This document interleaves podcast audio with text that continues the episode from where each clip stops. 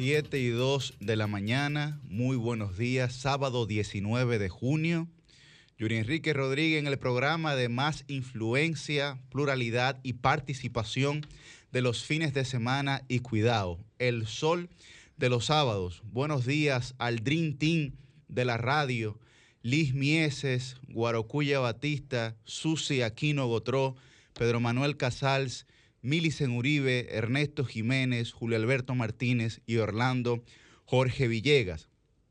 Recuerden que nos pueden sintonizar por todas nuestras frecuencias, 92.1 FM en el Cibao, 94.7 FM Sur y Este, 88.5 FM Samaná. También recordarles a ustedes que llegamos a través de las distintas plataformas del grupo RCC Media, Sol 106.5, Telefuturo Canal 23 y Teleuniverso Canal 29. Además, al finalizar nuestros eh, comentarios y nuestro programa pueden ver pues los propios comentarios y entrevistas que tenemos para ustedes el día de hoy a través de la cuenta de YouTube de Sol FM. Buenos días, Milicen Uribe. Buenos días, Susi Aquino Cotró. Buen día, Yuri Enrique Rodríguez. Buen día a Llovita, que afortunadamente ya se ha reintegrado a nuestro equipo de producción. Bienvenido, Llovita. Buen día para Humberto, quien siempre está ahí firme en los controles de este sol de los sábados. También para nuestra querida productora Jennifer Peguero. Pero sobre todo para toda esa gente que madruga cada sábado para escuchar y sintoniza esta oferta informativa que es el sol de los sábados. Hoy, 19 de junio, para que tengan la información, es un día que se prevé bastante caluroso, al igual que lluvioso, estamos sufriendo los efectos de una onda tropical que de acuerdo a la ONAMET ya comienza a alejarse del territorio nacional, pero que va a dejar como secuelas algunos aguaceros dispersos, pero también altas temperaturas. Así que si se van a movilizar, salgan con su paraguas. De hecho, no sé si a Yuri le pasó, pero por lo menos a Susi y a mí, que llegamos un poco después, está cayendo una pequeña llovizna sobre el territorio nacional. Buenos días, Susi Aquino Gotrón. Buenos días, Milicen Uribe, Yuri Rodríguez, a todos los compañeros de este espacio y por supuesto a todo el equipo técnico y de producción de este, el programa más influyente del fin de semana y cuidado en la más interactiva Sol 106.5 FM. La verdad es que es un día cargado, porque cargada ha sido la semana de informaciones, de casos, de temas diversos. Eh, de los cuales nosotros debemos comentar, de eh, temas de la justicia, de casos, de investigaciones y de diferentes aspectos también relacionados con la salud. Hoy vamos a tener eh, pues un espacio especial dentro de nuestra entrevista dedicado al tema del COVID-19 con un experto en la materia, así como siempre un amplio contenido desarrollado, preparado con mucho cariño y con mucha dedicación para todos ustedes. Así es, tú lo has dicho, Susi, ha sido una semana que como en las boticas populares mm. hemos tenido de todo, muchas informaciones del orden económico, muchas informaciones del orden judicial y también obviamente recordar eh, las informaciones de salud porque seguimos todavía en medio de una pandemia que sigue incidiendo negativamente en la República Dominicana. Pero justamente para tener este resumen informativo en ese estilo tan ameno y particular que solo tiene nuestra versátil Sucia Aquino Gotró, vamos a presentar Humberto Noticias al Sol. Esto es Noticias al Sol. Con solo unas lloviznas se inunda gran parte del Distrito Nacional. Operación 13. Le cantan medidas coercitivas a los implicados. En un rato te contamos.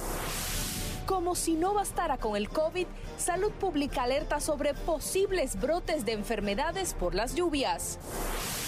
Santo Domingo Este sin camiones para recoger la basura, dice su alcalde Manuel Jiménez.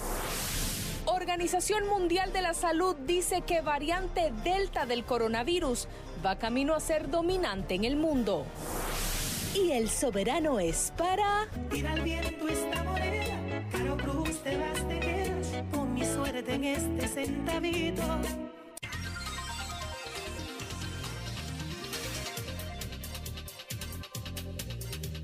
Bueno, pues ahí la operación 13, ¿verdad? Se sacaron varios números, no solamente el número 13. Yo creo que hay una demostración de diversas situaciones con esta, con esta medida de coerción, con esta medida de coerción. Pero antes de hablar sobre ese tema, vamos a darle la bienvenida a nuestro abridor estelar, Guarocuya Batista Cunjar. Muy buenos días a todos. Hoy sábado 19 de junio, mi querido Yuri Enrique, te tengo envidia de la buena, tanto por tu nueva figura física. Te veo que estás haciendo bastante ejercicio, no solo de cuerpo, sino también mental y de autocontrol. Empero, mis queridas y adoradas, antes de que entren en esas noticias de los números que se cantan, que si el bolo salió, que si un número 13 o lo que fuera, un número que supuestamente era mala suerte, yo pienso que sería interesante que se, se comente. Yo creo que de cuando yo era niño, que me bañaba en las calles, en el ensanche Urieta, en la avenida Gustavo Mejía Ricard, a una cuadra de lo que hoy es el multicentro de la Churchill, que eso era en ese entonces un play de Vitillo. Ese es tu barrio natal, Guaro. Bueno, yo me crié la mayor parte de mi niñez en Julieta, pero no nací allá, eh, también Villa Francisca, pero me pasé mayor parte del tiempo allá. ¿Y por qué menciono eso? Porque en esa época, en esa época que tú estabas, si no me equivoco, en Villa, a mucho orgullo, muy bueno, by the way, desde esa época yo no me bañaba en la lluvia, porque no se armaba una piscina en la calle. Y bonito vi los videos del sector de Herrera, principalmente en el subbarrio de la Altagracia, donde la piscina llegaba hasta la rodilla en el día de ayer. Y yo pienso que eso es algo importante porque se, se ha perdido esa costumbre de bañarse para los niños en las calles y de a partir de ayer se pudieron bañar todos sin problema, ¿no es así? Guarocuya, el, el, el, ex vicepresidente de la República, Jaime David Fernández Mirabal, Tenía que ser Jaime en, un, David. en un reciente, o tal vez no tan reciente video, ¿no? Eh, pues decía que se, se bañaba en los aguaceros de mayo y daba la introducción, ¿no? Para los que sufren. ¿no? Bueno, parece que hay gente que, que se le genera sufrimiento, la alegría de otras personas y entonces él pues puso eso ahí como prólogo antes de decir que disfrutaba bañarse. Tan serio que lo Antes que disfrutaba ese, bañarse ese, en la, en la ese señor está mejor que todo lo que estamos aquí en este programa. Nada más te digo eso. Así es, así es. Bueno, eh, pasando pues a los a los agraciados, ¿no? A los agraciados de los bolos del día de ayer, que comenzaron con el número 13, pues decía que hay que ver diversas perspectivas de esta realidad. La primera es que en este caso el Ministerio Público no ha liqueado ningún tipo de información a la prensa como había hecho previamente con los demás casos que eh, se habían estado llevando a cabo en términos de corrupción. También el Ministerio Público decidió en esta ocasión pues garantizar la dignidad ¿no? de los imputados y no se televisó la medida de coerción tampoco. En este caso de operación número 13. Bueno, un trato distinto desde el inicio, un trato distinto desde el inicio, donde vimos que eh, Dicen, el ex director de la Lotería Nacional, pues ni siquiera contaba con los grilletes que regularmente una persona que está siendo llevada eh, ante la justicia, pues en nuestro país se le colocan. Claro está que es un ejemplo, es un ejemplo de que de que se está practicando una justicia con algún tipo de objetividad, lo que no sabemos si esa objetividad busca sacrificar algunos becerritos que no le generen al, al gobierno ni al Estado ningún tipo de, de, de, roncha ni de crispación y qué bueno que le permita entonces ir ganando nueva vez un poco de legitimidad al Ministerio Público que ya hay un observatorio para el justo proceso. Que, que qué lástima que, que, que, no, que no estuvo antes, cuando bueno, realmente bueno, aquí la lo, justicia era lo, un espectáculo y se convocaba a los medios lo, de comunicación lo que, pasa antes es, de hacer apresamientos. Efect, efectivamente. Qué lástima que ese observatorio no yo, estuvo yo antes. Pero eso fue los otros días. Yo estoy de acuerdo. Exactamente, yo estoy, los no, no, otros no, días. yo estoy de acuerdo con Millicent. Qué lástima que no estuvo antes porque con esta reflexión que nosotros estamos haciendo, bajo ninguna circunstancia se puede entender que nos estamos congraciando con lo que había anteriormente y con lo que ocurría anteriormente. y eso le debe de quedar claro a, la gente que nos escucha y que nos ve. Bajo ninguna, bajo ninguna circunstancia. Ahora bien, si lo criticamos en el pasado, ¿verdad? Qué pena que no había antes, pero si hicimos la crítica en el pasado, también sería de suma importancia que la hagamos ahora. No sé qué ustedes piensan. Miren, no voy a echarle bala. Susi, antes, de, antes de dar tu opinión, Iguarucuya, solamente saludar, saludar de manera muy especial al colega Manauri Jorge, quien está reportando sintonía con este Sol de los Sábados, un periodista sumamente talentoso, que yo digo que desde que tenga presupuesto voy a hacerle una oferta laboral para que trabaje conmigo, porque me encanta su trabajo.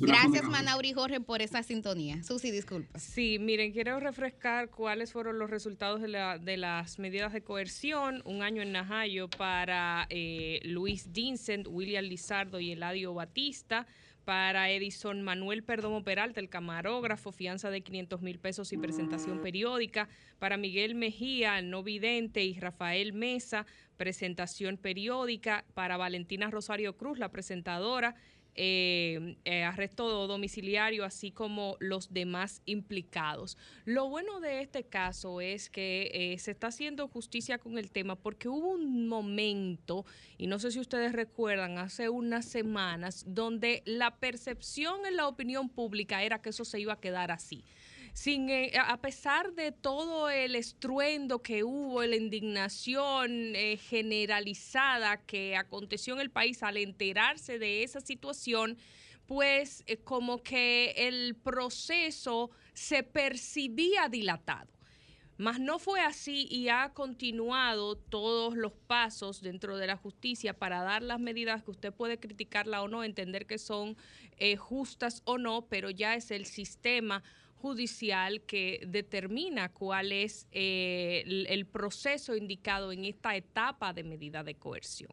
Entonces creo que ese es un punto positivo porque eh, estábamos acostumbrados a que muchas eh, situaciones que acontecían en el país no tuvieran el curso deseado y como lo dije la pasada semana y como lo hemos venido reiterando, eh, de todo este proceso de empoderamiento de la ciudadanía, lo bueno que nos queda es eso, que va a ser para todo el mundo y para todos los temas. Bueno, yo creo que con la actuación del Ministerio Público en el caso de la Operación 13, como denominó este fraude de la Lotería Nacional y que se calcula habría implicado deudas por unos 500 millones de pesos, ahí el Ministerio Público le acaba de tapar la boca a mucha gente que justamente cuestionaba y le adjudicaba una supuesta parcialidad. Yo creo que hay que entender que los casos ameritan investigaciones y yo que he tenido la oportunidad de leer cada uno de los expedientes que forman parte de las solicitudes de medidas de coerción que ha presentado el Ministerio Público ante los tribunales, estoy consciente que llegar a ese nivel de información amerita muchísimas diligencias informativas. Recientemente lo decía el magistrado Wilson Camacho, que solamente para uno de estos expedientes se tuvieron que realizar más de 23 mil diligencias investigativas. Entonces, yo creo que eso es importante porque aquí hay que tener claro que para hacer buenos expedientes hay que hacer investigaciones y que eso, por un lado, amerita tiempo. No podemos demandar una justicia express por más que estemos conscientes y reconozcamos y entendamos el hartazgo de una parte de la población que durante tantos años ha visto cómo la impunidad ha sido la norma. Por eso no deja de ser importante que tanto este Ministerio Público como las autoridades pasadas y presentes sigan sintiendo esa presión de la gente de que estamos atentos, este caso se denunció, ¿qué pasó con eso? Y eso es importante. Mira, hay otro caso que, por ejemplo, la, la denuncia que se hizo también esta semana con el caso de, presunta corrupción también en las distintas sedes eléctricas, que yo decía, pero ven acá, hay que cuidarse de no tener un manejo político de la corrupción ahora. Porque una, esa, una querella. esa, Esa sí, una querella, gracias, Yuri. Esa denuncia inicialmente se hizo como en tres ocasiones distintas. Una rueda de prensa para denunciar que habían encontrado tal cosa en la sede, otra rueda de prensa para tal cosa en algún ministerio, pero yo no veía ningún sometimiento formal. Y ahí otra vez el Ministerio Público se anotó un punto porque el señor Andrés Astacio, que es el vicepresidente del Consejo Unificado de las sede, dio una rueda de prensa, oye, una rueda de prensa denunciando eso ante la opinión pública, pero no existía tal querella ni tal sometimiento.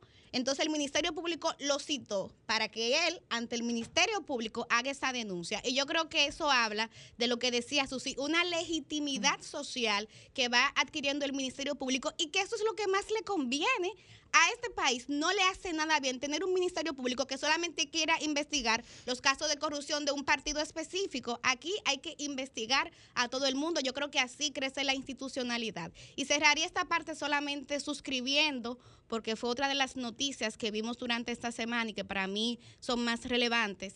Ese llamado que hicieron tanto Finjus como Participación Ciudadana de la necesidad de que esa voluntad política de persecución a la corrupción que está mostrando este gobierno y sobre todo el presidente de la República, Luis Abinader, también se manifieste en recursos o sea, hay que aumentarle el presupuesto al Ministerio Público, necesita personal especializado, necesita personal técnico, fiscales expertos en delitos electrónicos, porque para tú sustentar esos expedientes ameritas personal. Y muchas veces hemos visto cómo los, los criminales se le van por delante a las autoridades en cuanto a capacidad se refiere. Dicho esto, con el permiso de Yuri, me permito darle la bienvenida al maestro Ernesto Jiménez. Y ahí los economistas ponemos la cara un poquito arrugada hay que incrementar los recursos. La verdad es que estoy totalmente de acuerdo con mis compañeros, lo venía escuchando en el vehículo y nada, agradecerle tanto al equipo del Sol de los Sábados como a esta emisora, como a nuestro Señor, nuestro Creador y a todos ustedes esta bonita oportunidad. Y de inmediato comentarles que sí, miren, acá en República Dominicana hemos eh, siempre insistido en la importancia de que haya un nivel de equilibrio en esto de la administración de la justicia, desde la persecución hasta, por supuesto, los fallos de nuestros jueces, de todo el sistema judicial, un nivel de equilibrio que garantice mayores niveles de institucionalidad. Y hay que reconocer que las muestras que está dando el Ministerio Público son muy alentadoras en ese sentido. Hemos analizado acá el caso de la corrupción en comentarios bastante largos, inclusive es un problema que viene desde la génesis de nuestra sociedad y que seguirá por un tiempo más. Pero el tema de combatir la impunidad, o por lo menos, digamos que empezar a cambiar una tradición que viene de décadas en donde se apañaban las cosas, y se siguen apañando ciertos sectores, pero es que es una tradición muy difícil de combatir por lo beneficiosa que resulta a nivel económico. Entonces, en esa misma parte, eh, y, y, saludamos, por supuesto, las muestras que está dando el Ministerio Público, pero en esa misma parte de los recursos es donde viene también el gran problema, el gran debate. República Dominicana tiene un déficit fiscal importante, lo sabemos. El presidente de la República ha hablado sobre la importancia de que nos aboquemos a una reforma fiscal, pero en este momento de crisis material, como que verdad, eh, va muy contracorriente dicha reforma para mm. aumentar los ingresos del Estado que nos están llevando debido a esos déficits que hemos comentado también en este programa a endeudarnos a niveles históricos. Entonces, es complicado porque tenemos un sector salud que necesita mayores recursos, ¿verdad? Y que, y que esa falencia de capacidades operativas a raíz de la falencia de capacidades financieras se han visto reflejadas y desnudadas con mayor crueldad con el coronavirus. Pero hemos hablado de sectores como la seguridad ciudadana, dígase Policía Nacional, que necesita mayores recursos. Pero también estuvimos en nuestro comentario de la semana pasada hablando de los planes sociales y de la crisis alimentaria que están viviendo los más necesitados de la República Dominicana. Y eso también es recursos, recursos que en este momento son escasos y que no hay mucho por donde cortar. Por lo tanto, el desafío es mayúsculo y creo que el Ministerio Público se la tendrá que apañar con las dificultades que ha venido teniendo a nivel financiero porque es que no hay mucho por donde coger, no hay mucho por donde buscar y hay otras prioridades. No quiero decir que una sea más que otra, pero hay otras urgencias que creo que el presidente de la República pondrá en primer lugar. Pondrá en primer lugar. Son todas importantes. Son todas importantes. He mencionado un par ya. Nada más importante que la alimentación, por amor a Dios. Recordamos aquello de comer es primero, ¿no? En ese de pasadas gestiones. por lo tanto, es un desafío mayúsculo eh, y que veo no sé, lo veo con mucha dificultad. En ese sentido, mi querido Ernesto, quería comentar sobre una información que fue noticia y escándalo toda la semana, precisamente sobre el tema de los alimentos, específicamente el precio del pan. Pues se ah. salió a decir que el pan va a subir de manera unilateral a 10 pesos, luego los productores eh, fueron a desmentirlo y en la cadena de informaciones lo último que relata el periódico hoy es que Pro Competencia ha dicho que en el alza del pan y en el alza del arroz también eh, alertó que no es posible poder hacer acuerdos y concertaciones sobre los precios y en buen dominicano apandillarse para subirle los costos a todo el mundo. Ha sido viral casos de diferentes personalidades políticas, congresistas, y Val Lorenzo fue uno de ellos, y diversas personas que han ido a diferentes comercios de más alta o baja eh, gama, como está de moda ahora ese término de alta gama por un dembow famoso que anda sonando por ahí, y había quienes decían que ese no era el precio adecuado, etcétera, etcétera andan en las redes sociales también rodando algunas notas de voz diciendo que hay un acuerdo de diferentes eh, fabricantes de pan para ponerlo entonces a, a 2 por 15 pesos y que lo van a hacer escasear para que la gente tenga que comprarlo a cierto precio determinado. Independientemente de ello, pues hemos visto declaraciones de eh, autoridades del gobierno declarando que es una responsabilidad del Estado intervenir en que no se encarezcan estos productos de primera necesidad en República Dominicana. 10 pesos un pan, de ser así, esperemos que no, sería un cambio brusco. Yo recuerdo cuando era pequeña, hace mucho, pero no tantísimo, que un pan era un peso. Entonces, ahora.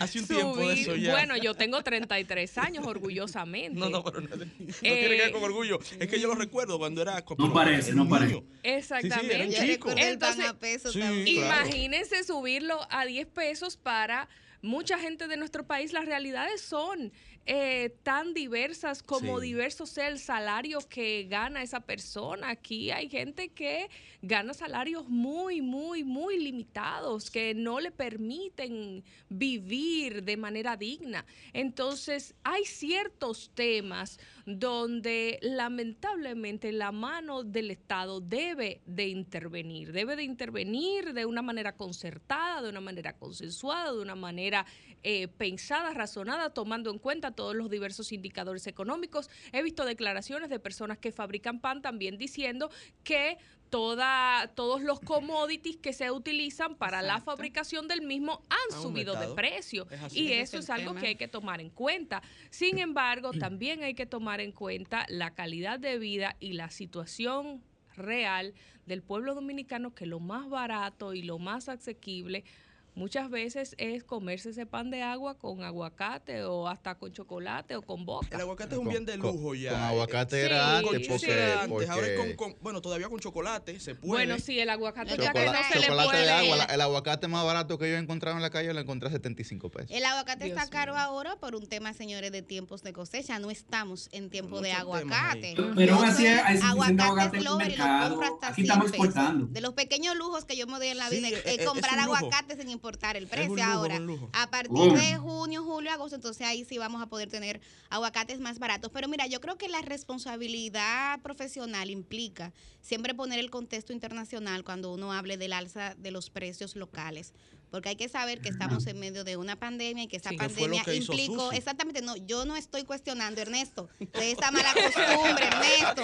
yo no estoy Ernesto, cuestionando. no van a hablar de commodity ahora nosotros. El marco es la opinión pública. No, no, no, lo que, pasa ha es que nos van a hablar de los commodities esta semana, yo por sí, Dios. Yo molesto mucho a mí Sí, porque siempre se siente como hay, como Por esa manera, esa manera tan, tan bonita de, de No, comunicar. lo estoy diciendo, lo que estoy diciendo es que justamente a nosotros nos corresponde poner el marco de que para que la gente entienda, porque yo creo que a lo que le ha fallado a las autoridades gubernamentales, que definitivamente siguen flaqueando en cuanto a comunicación se refiere, es explicarle esto en términos llanos a la ciudadanía, que es sepa que están acostumbrados a estar en oposición, Milice, no están acostumbrados al discurso gubernamental. Yo en, en estos días entrevisté a, un economista que me decía, mira qué es lo que pasa, el PRM se preparó para ganar las elecciones y no, se preparó para gobernar. Y me lo decía una persona que inclusive colaboró en campaña con ese partido. buena esa. Pero bueno, volviendo al tema de, del alza de, de, los productos básicos, que yo estoy consciente que es una preocupación del pueblo dominicano. Yo sé que ustedes, porque a mí me ha pasado, he sentido la diferencia cuando uno va al súper, ya con el presupuesto. Yo que soy una mujer de mucho presupuesto y que trato siempre de enmarcarme y delimitarme, me, se ha excedido. No, no, no hay posible planificación en estos días. Pero sí para que la gente entienda, e insisto, ojalá el gobierno pueda explicarle esto llanamente, se pudiera hacer tal vez un panel como el que hizo el presidente cuando en uno de los meses que estuvo de aniversario y explicarle a la gente en términos llanos qué es lo que está pasando con los precios. Porque, señores, duramos un año eh, trancados con la producción mundial parada justamente como una consecuencia de la pandemia. Ahora nos encontramos con mercados que tienen sobre demanda porque ahora se están reactivando las economías. Ahí tenemos el caso de Estados Unidos que se ha dinamizado muchísimo con el paquete fiscal que ha implementado el presidente Biden y todo eso tiene un efecto aquí en República Dominicana. Dicen por ahí que, ¿cómo es la frase en esto? Que cuando en Estados Unidos eh, da, eh, da gripe, aquí da una neumonía. O sea, el no, cuando allá tose, es, un poquito... a nosotros no neumonía. Eso lo, lo escribió Horacio Álvarez. Pero Exacto. De, de, rompa, el gancho está en que el pan no debe de cambiar. ¿Y cómo no va a cambiar si la harina de trigo ha sido justamente uno de los commodities que ha aumentado de manera sustancial su, su, precio a nivel internacional? Eso, lo, lo, siento mucho, eso no es verdad. ¿Tú sabes lo que pasa, El, el, trigo a nivel internacional tiene tres meses que no sube de precio, se mantiene estable. Y el trigo aquí en la República Dominicana, la mayor parte que utiliza la UMPI, no es importante. Aquí se está dando otro tema. esos, son, esos son como que esa teoría que me daban a mí cuando yo estudiaba economía y también el neto, y tú era presidente y estábamos en medio de una crisis, que nos decían, no, lo que pasa es que mira que en China están un poco más caros los contenedores y ceteris paribus en República Dominicana va a subir Generalmente cuando Dominicana sube el precio de lo que sea, obedece a dinámicas de mercado local, obedece a oligopolios y especulación. Sí, pero lo del obedece a que subió el precio de un commodity en particular. vamos al muy raro. Sí, pero esas son compras, sí, esas son compras, ya que tú sabes que no se hacen mensuales. O sea, tú sabes que eso se hace de manera planificada, eso también hay que decirlo. No, no, pero eh, con el tema del pan específicamente, aquí se ha dado un tema que tiene que ver con las expectativas racionales. ¿Te acuerdas de esa teoría, Guarocuya, que nos la dieron en la universidad? Aquel dilema del negociador se está dando en República Dominicana. O sea, yo quiero conseguir 8 y te digo que te voy a dar 10 y empezamos, bueno, 10, no, 9, pero 8, ok, quedamos en 8. Pero la intención fue siempre 8. Eh, fue negociar a la alza. Sí, claro. Entonces, ¿qué ha sucedido acá? El pan, en, por lo menos en el colmado donde yo llamé, haciendo el experimento como muchos lo hemos hecho, a mí me lo vendieron a 8 pesos la unidad pero resulta que estaba 6 pesos la unidad en ese colmado en particular hace, hace como dos meses más o menos, porque no es que tampoco yo vivo monitoreando diariamente el precio del pan. Entonces, ¿qué sucedió? Vamos a hacerlo, vamos a un se, ha, pan. se ha registrado un alza real del precio del pan, pero el tema de los 10 pesos fue una manera de negociar al alza. Y con las expectativas se da otro tema también, y es que cuando nosotros somos todos comerciantes y empezamos a ver que un precio está aumentando, pero resulta que sí lo tiene a 6 pesos todavía. Pero yo veo que, que, que, ya Guarocuya lo vendió a 8. Yo veo aquí porque yo me voy a quedar a 6. No, no, yo lo voy a poner a 8. Pero resulta que sí se enteró ya que yo lo puse a 8. Ah, no, pero espérate. Y, sí, y, se está vendiendo. Hubo, presión de los productores. Fíjate, oye, oigan, qué cosa más eh, ahí Sale una unión de, de, pequeños productores, una rueda de prensa, el pan a 10. Pero al otro día sale una unión de medianos y, y, grandes productores que dicen que no, desmienten esa asociación y dicen que el precio del pan no va a aumentar. Yo dije, partiendo de eso que tú dices, Ernesto, eso fue un mecanismo de presión de las autoridades porque las autoridades le habían estado dando un subsidio, se lo habían parado y entonces era como una forma de obligar a que se le diera ese subsidio. Pero al final lo aumentaron. lo aumentaron. y la gente lo está comprando más caro y eso es preocupante. Entonces ahí, ahí, por lo que nosotros hemos hablado, parecería también que hay una ausencia de capacidad de gestión en el regulador que es el Estado y de negociación que es, el, que es el gobierno. Pero el Estado no bueno, pero parecería, parecería ser, entonces, parecería ser que el actor principal que debe de garantizar, ¿no? que es el gobierno, no está gestionando de forma, de forma efectiva esa, esa dinámica es que, se, esa quitaron dinámica que esa se está, capacidad. esa dinámica que se están dando. Aquí cuando uno habla de regulación de Estado, dicen, ay, pero y, y el libre mercado y el control No, no, no, automático no, de no. los Ay, precios, eso es, y el libre mercado. Entonces tenemos que Vamos decidir. rumbo a Venezuela. Queremos que, exactamente, Susi, queremos que el Que no Estado hay libre regule, mercado de como yo pan, eso es entiendo lo que debe de ser, o queremos que sea libre No, mercado. lo que pasa es que acá no. No, es aquí- que no lo existe. Ojalá que existiese libre mercado. Exacto, aquí no hay libre mercado.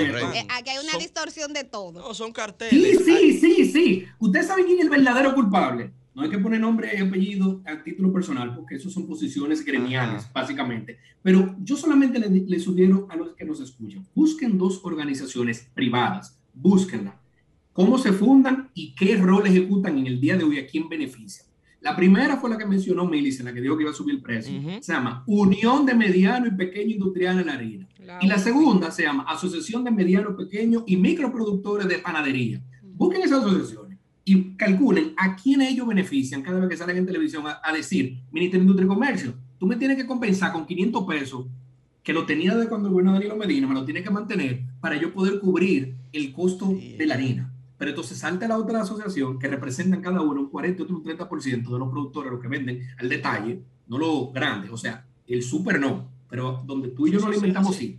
Y el otro sale y dice que no, que lamentablemente aquí vamos a tener que subir el precio del pan porque ha habido un incremento en el costo, pero no te presentan un estudio, lo que hacen como, calculen quiénes son esa gente. Eso es un grupo de presión de una zona y por eso nos referíamos hace unos minutos de que eso no tiene absolutamente nada que ver con el precio Pero, de pues, ningún la- commodity por- pero para por la eso digo- por eso digo de la capacidad. de mercado local. Pero por eso hablo, pero pues entonces, con más razón, por eso hablo de la capacidad Claro. de gestión de las autoridades, porque tienen que decir, bueno, miren, estos grupos de presión le están diciendo al gobierno que si no le subsidian esta vaina, van a subir. Claro. Transparentar eso. Bueno, entonces dígaselo a la sociedad. Claro. Y la sociedad no le va a aceptar ese chantaje a esas asociaciones que representan intereses. Ojalá. Y, y ojalá. yo creo que también Pero- el- los, nosotros como pero si no- consumidores, si no lo hacen. como consumidores, tenemos que ir desarrollando también estrategias. Claro. Frente a eso hay que hacer boicot. Aquí hay países que cuando indiscriminadamente se sube un producto, yo no estoy tan segura que es el precio del pan, porque insisto, de verdad que la harina ha subido, pero cuando se suben productos de manera irracional, la gente deja de comprarlo. Entonces yo creo Eso, eso, olvídate de eso. Las- los sectores populares en la República Dominicana no se organizan, no se autoorganizan, no se automovilizan desde principios de los 90 cuando se firmó con el Fondo Monetario Internacional con la crisis económica que estaba Balaguer.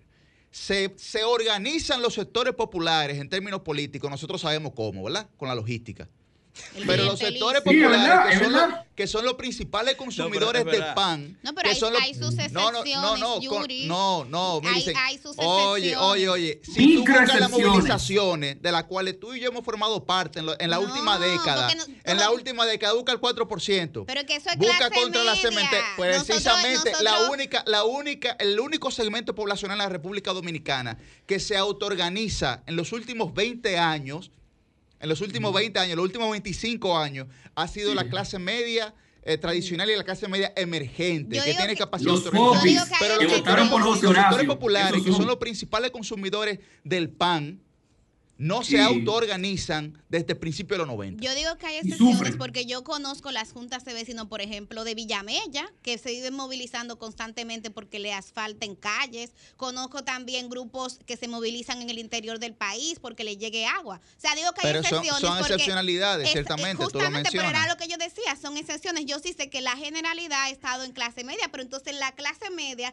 desarrollemos esa capacidad de buscar alternativas al consumo, porque es que yo creo que hay un Que la clase media no desayuna con pan, desayuna con víveres, salami, huevos fritos y, y queso frito. No Los, se- los, se- los Y sectores no populares, los sectores populares son los que tienen que desayunar con La un pan clase media y un compra, café. la clase media compra un pan que por unidad le cuesta 11, 12 y 13 Claro, pesos. Claro. un pan Claro, porque lo compran en supermercado, un pan integral, un pan a- a- integral. Al vocero, No lo compra vocero del. PLD mostrando una factura de una lujosa panadería. De Mira la- dónde es que la, la- clase media alta compra pan aquí. No le dé No, mención pero- que eso no paga. No, no fue él que puso. No, pero que- Saludos es a los que- Por eso no lo mencioné. Bueno, está bien, pero, pero es lo que hemos mencionado. Él colocó una panadería, ciertamente, que se encuentra en un sector privilegiado de la capital dominicana. Tadeo, ahí en 11, Naco. 11 pesos, 11 pesos, pero el neto está diciendo que en el colmado se lo están vendiendo a 8, Sí, y a es 9 y así. a 10. Entonces, De una calidad se- muy inferior. muy inferior a la que él ¿Y- está y comprando. Entonces, lo que entonces le lo que, echan, lo que está planteando, y lo que está planteando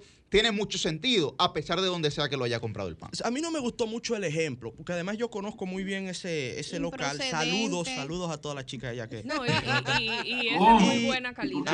Y, tiene otros estándares. También lo conoces bien, pero, pero, no es el más representativo, ciertamente. No, no, pero para nada. O sea, representa que el 1% de nuestra sociedad. pero sí nos dejó ver algo que yo acabo de decir. La clase media también está sufriendo el aumento de los precios del pan. Y no solo eso, señores, la clase media, y creo que lo, he dicho aquí muchas veces, como una especie de defensor de clase media. Voy a traer un cartel un día. Porque nosotros cargamos, pertenezco a la clase media de la República Dominicana, con la mayoría de muchos de los males que nos afectan. Claro, uno siempre piensa en los más vulnerables, en los más necesitados. En el comentario de la semana pasada hablaba de ese 4%, ese incremento de desnutrición en nuestros niños y en nuestras niñas, algo espantoso. La clase media no sufre eso. Pero sí sufre también el aumento de los precios de los commodities que han impactado los precios finales de muchos artículos en República Dominicana, como lo hemos sufrido todos. Pero volviendo otra vez a este tema de, los precios y de la cartelización guarocuya de ese mercado, pensemos también en el mercado del transporte en República Dominicana. No solo el transporte de pasajeros. preso todo. Esa es la violación económica más grande que tiene República Dominicana en 30 años. Son poderosísimos. un solo dirigente choferil. Y ellos, pero que los gobiernos del PLD, los precios. Pero los gobiernos del PLD ambos alimentaron, ellos determinan los precios. alimentaron y, le dieron músculo a este sector de transporte. Todos los gobiernos. Todos los gobiernos. Todos, todos, todos. Mucha razón. Todos los gobiernos. Pero ¿cómo tú vas a decir que, que los gobiernos del PLD, todos los gobiernos, todos los gobiernos, porque aquí no pagaron en el Intran ahora mismo. No, no, no, no, no, y no solo ahora. Tú vienes, tú vienes desde Hipólito. Con, desde Hipólito, con, los, con, los, planes de Hipólito. Pero ¿cómo es posible señores, lo que dice Señores, señores, pero ustedes no recuerdan aquí cuando los conchos taparon los túneles.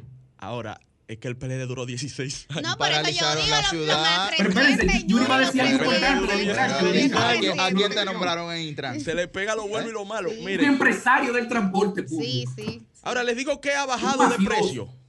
Que me demanda. ¿Tú sabes que ha bajado de precio, Guarocuya? Ay, no lo diga, no lo diga, no lo diga. El ajo. Ey, ¿Cómo así? ¿Eh? eso no me lo dice Pedro. Y la cebolla. No, yo no sé. Señores, hay elecciones en Nueva no York. Sé, el ajo ha bajado de precio. Vámonos con la gente. Espera, Comunícate 809-540-1065. 1-809-200-1065 desde el interior sin cargos. 1-833-610-1065 desde los Estados Unidos.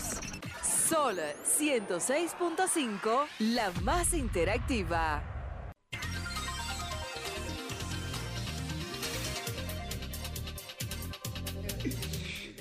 Buenos días, ¿su nombre y de dónde? The People. Buenos días. Sí. ¡Hey, Dionisio! Estamos bien, gracias a Dios, y más oyéndolo a ustedes. Me siento orgulloso de la naturaleza y Dios poderoso. ¿Cómo está su persona? Nos mandó una agüita de ayer tarde, anoche, a prima noche, pero ya me siento orgulloso porque tenía una sequía lamentablemente. Ah, y los muy magos, bien. Oye, los magos de esta zona esperan un poquito de agua. Lo- Oye, mi hermano, este es un tema muy importante. Yo no me opongo a que el pan lo, lo aumente, simplemente que mejoren la calidad de- de- de- del pan. Porque la, la inmensa mayoría de panaderías que están, que están diseminados en el país entero Tienes no razón. tienen supervisión de ninguna, ni de salud pública. Tienes razón. De, de nada. Entonces, automáticamente el tema ahora es el pan. Entonces, en, esa, en eso es que yo estoy.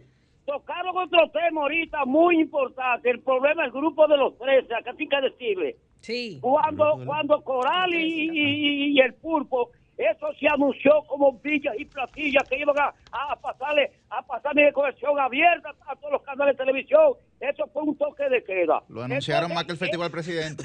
Sí, sí, entonces lo, lo, lo, lo del grupo del 13. Le hicieron parece- promoción. Parece ser que eso, oye, no le dan ni acceso a la prensa para que los abogados diseminados en esto hablaron lo que ellos quisieran, pues nadie oyó que trataron ni nada. Ese es el problema que está pasando. G, está lúcido, está lúcido, el tema gracias. de Pero la fueron los abogados que se opusieron a que se transmitiera en vivo. ¿Qué No, más? y tienen que darnos mérito a los comunicadores con Deje el pueblo periodistas que con el tema de la lotería. Acuérdese que en principio pusieron al mismo que hoy le cantaron un año de medida de coerción, lo pusieron a dirigir la investigación en principio. Sí. Eh, Buenos días, ¿su nombre y de dónde? presión ciudadana, yay.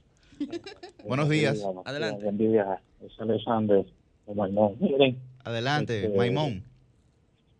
Yo siempre llamo, ya ustedes me conocen. Miren, este, yo soy también joven y, y me gusta escucharlo a ustedes por la mañana, porque eso uno se no uno se siente bien escuchando gente joven capacitada, pero a los a los muchachos televistas que están ahí en, en cabina y, y parte de ese programa, que se sepa manejar bien cómo, tú sabes, cómo eh, manejan eso de, de los casos de los televistas, porque el problema es que nadie acepta que esta gente del PRM meta la mano porque le vaya a ir peor, pero nadie acepta que ninguna juventud con, con futuro defiendan esos delincuentes, sepan manejarse para que el pueblo no le, para como muchos comunicadores que están mismo en las emisoras, que el pueblo va a. Manéjense bien, pasen buen día. Gracias, está su llamado. Una advertencia. Buenos días, ¿su nombre y de dónde? No asume Yo quiero eh, opinar, Telma Sánchez de mi vivienda. Adelante, Telma. Adelante, Telma. Buenos días, ¿cómo están todos? Muy bien. Firme, Miren, Telma, eh, firme. como ciudadana de la República estoy algo asombrada porque el pueblo dominicano tiene una capacidad de aguante en relación a las penurias eh, lo- de lo que está pasando. Así pues, yo espero que eh, el pueblo dominicano eh, en su capacidad denunciar porque eh, ya se está haciendo insoportable lo que está pasando. Entonces, en esa dirección, creo que la República Dominicana tiene que hacer uso de todos los medios de comunicación para que en la medida de sus posibilidades eh, eh, estén eh, cómo, so- cómo resolverle los problemas a la comunidad. Estamos en, la- en el mejor momento de que eh, en el mejor momento de que hacer uso de nuestras condiciones para que nos resuelvan. Así pues, eh, en estos momentos, eh, en estos momentos, Gra- gra- gracias, gracias, Telma. Gracias. Sí. Buenos días, ¿su nombre y de dónde? Buenos días, Sí. mis queridos jóvenes, periodistas, todos. Sí. Adelante. Zeneida Guzmán, Santo Adelante, Domingo Zeneida. Norte. Zeneida. Zeneida. Te escuchamos. Hola, ¿cómo están? Activos todos. Así es. A vacunarnos, a vacunarnos, a acudir a vacunarnos, a mirar lo positivo que tiene el país, a seguir adelante y dejar las cosas malas, ¿eh? Y obviarlas y, y seguir lo bueno. ¿Tú sabes por qué, mi querida jóvenes, periodistas? ese prestigioso programa con ese ese que tiene mucho mucho alcance mundial quiero decirle y expresarle que yo nunca me doy por vencida porque hago un trabajo comunitario y veo la consecuencia que tiene a veces la vida cuando todos nos ponemos unidos y si le decimos no al pan y no lo compramos, ¿eh? La- el pan se le va a dañar porque el presidente Burgos, que no me acuerdo del nombre, pero del apellido sí, primero él dijo, eh, Isachar el Burgos, te presidente de la. Asociación de Pan, ¿eh?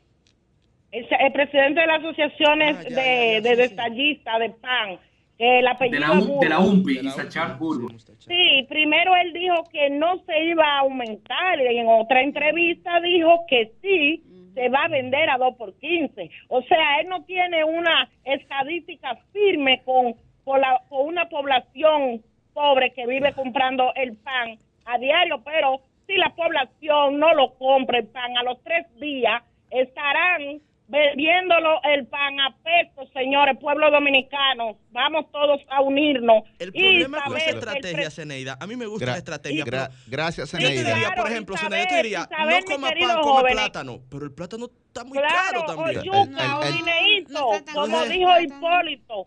Como dijo Hipólito Mejía, vamos Yo a compré, comprar no, los yo compré cinco los me los ocho. camiones.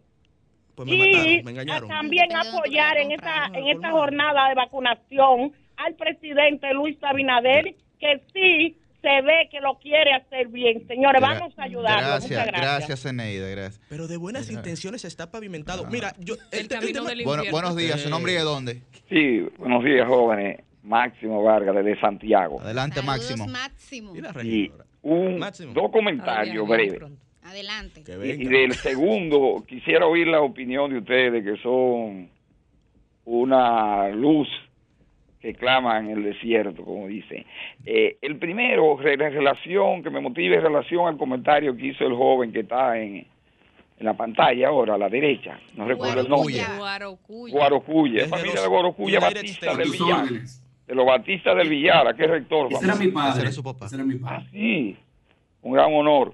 Eh, en relación a que los precios aumentan en el país eh, debido a situaciones internas de grupos, de comerciantes, de sectores. Pero mire, joven, en esta ocasión, yo, yo lo, en cierto modo lo he creído tradicionalmente así, pero esta vez han ocurrido fenómenos mundiales, supuestamente o realmente podría ser, porque pienso que eso venía forjándose desde antes de la pandemia, en los llamados commodities, pero más que los commodities, en el transporte. Óigame, tengo un como abogado, asesor y esto, y le hago trabajo a un, una pequeña compañía de un amigo que vive en Japón y que tiene dos años que no viene al país, que envía, organiza furgones desde allá para repuestos de vehículos usados y ese tipo de cosas. Sí. Y resulta, ni se lo creía al- a- cuando me lo dijo al comienzo, de que un furgón de 45 pies que costaba entre 2.500 y 3.000 dólares traerlo al país, eh, desde hace más de seis meses, está costando, oiga, de 2.000 a 2.500, está costando entre 8.000 y 10.000 dólares. Y, y desde China todavía más caro, porque ese negocio lo manejan los chinos. Fue- Japón está construyendo furgones ahora, porque y los coreanos. Y resulta que ahora cuesta desde China 13 mil dólares. Pero lo grave es que el Estado, el gobierno, en un momento en que está eh, acogiendo el grito de la sociedad porque no lo tolera, eh, el, el alza los precios. Por ejemplo, un galón de aceite de soya, de soya eh, hecho aquí en el país, de, los distintos nombres que costaba hace la pandemia 300 menos de 300 en especial en situaciones normales 300 325 y en especial 275 está costando 640 estamos hablando de un aumento de más de un 110% entonces el gobierno está cobrando en aduana aunque la ley lo concibe así. Pero óigame modifique la ley o haga una medida provisional. Está costando al furgón cobrarle en vez de los 3 mil 13 mil y de los 10 mil que ha aumentado ahora. Y eso ni se dice. Bien. Ni se dice. Más un ITEVI de un 18%. Eso es algo grave, una inflación eh, y extremadamente significativa. Y lo otro es- Gracias, Máximo. Lo otro es, me permite un Brillante segundo? la audiencia de este espacio. Máximo, te, te aporto, segundo, te- te aporto en el mismo sentido de lo que comentas. Los fletes desde China han aumentado en un 900% en los últimos seis meses. Así mismo, mismito como dices. Llegaron a 11.500 dólares en un momento, 13.000. señores. 13 mil. Sí, eh, eh, Pero eso no lo cobra aduana. finalmente, cobra Máximo, que me parece que tiene algo más. Sí. Sí, sí. Lo demás es que en su eh, necesidades recaudatoria, el gobierno eh, está recurriendo, como se ha criticado, y, y creo que es un estado de necesidad que es en la humanidad, eh, a los préstamos y eso, que es una situación para reflexionar y grave. Pero resulta que el órgano recaudador número uno que hay en el país se llama impuestos internos, por encima de aduana. Y usted para pagar, para pagar un impuesto, aunque sea de 10 pesos o de 10 millones de dólares, usted tiene que hacer una cita y se la ponen de un mes y medio a dos meses. A dos meses. Cuando ustedes están tirados en la calle, los jueces están en las audiencias, eh, aduana está tirada recaudando. Y esta gente, de una manera sorprendente, que tienen más, el Estado podría recibir millones y millones de ingresos en una actitud de vagancia, de vagancia. Eh, yo diría que de todo, porque hay que- aunque hay que cuidarse del COVID, no puede ser. O sea, se paraliza la transferencia, las inmobiliarias, los bancos que prestan no pueden actuar porque usted tiene para, gracias, para Máximo. pasar un inmueble que pagar los impuestos. al gobierno y al presidente que enfrente a esos evitos que están con sueldo lujoso en esos órganos recaudadores. Gra- Aquí gracias. todo el mundo tiene que tomar, Ma- Máximo. todo el mundo. Va, va. Gra- gra- Muchas gracias. Pero, pero, Gracias, pero muy lúcido, muy Sí. lúcido, Máximo. Tremendo, ¿no? Esa parte del comentario no dicen que llame de nuevo, ¿verdad? que no? Bueno, sí, buenos días. ¿Su nombre y de dónde? Buenos días, es Marcia Sánchez, Santo Domingo Este. Adelante. Es la primera vez que realmente llamo al programa. Pero Gracias. a mí casi me da risa Ay, el perro. las expresiones de, la, de los interactivos del PLD que veo. Me motivé a llamar porque casi son todos los que llaman, porque lo conozco a todos. Terma Sánchez hasta de mi zona. Pero oigan lo que les voy a decir. Este pueblo fue tan pasivo, tan conforme, vivió tan tranquilo. ¿Cuántos años fue que gobernó el PLD? Casi 20. Sí. 16 Y nunca se habló de poblada. Oye, los peledeístas están hablando de poblada, de poblada. Ahora, yo quiero preguntarle a ellos, ¿cómo dejaron ellos este país? Luis Abinader está haciendo lo que nadie hubiese podido hacer para tratar de sacar este país adelante. Pero vamos, vamos, vamos a recordar un, un merenguito que había como que recogiendo limosna no lo tumban. Que tengan presente que aquí hay un pueblo de pie y un partido de pie. Buenos días. Excelente llamada. Llame tú- siempre. Tú, eres partidista, me dicen. Buenos días. ¿Su nombre y de dónde? siempre. Yo soy la licenciada María Cristina Núñez y soy de la urbanización Moisés. Adelante. Adelante. Eh, yo quisiera saber qué es lo que está haciendo este gobierno con el sector salud. Porque se ha hablado mucho de que eh, le iban a dar un incentivo a médicos, enfermeras, avionalistas por el, el asunto del COVID.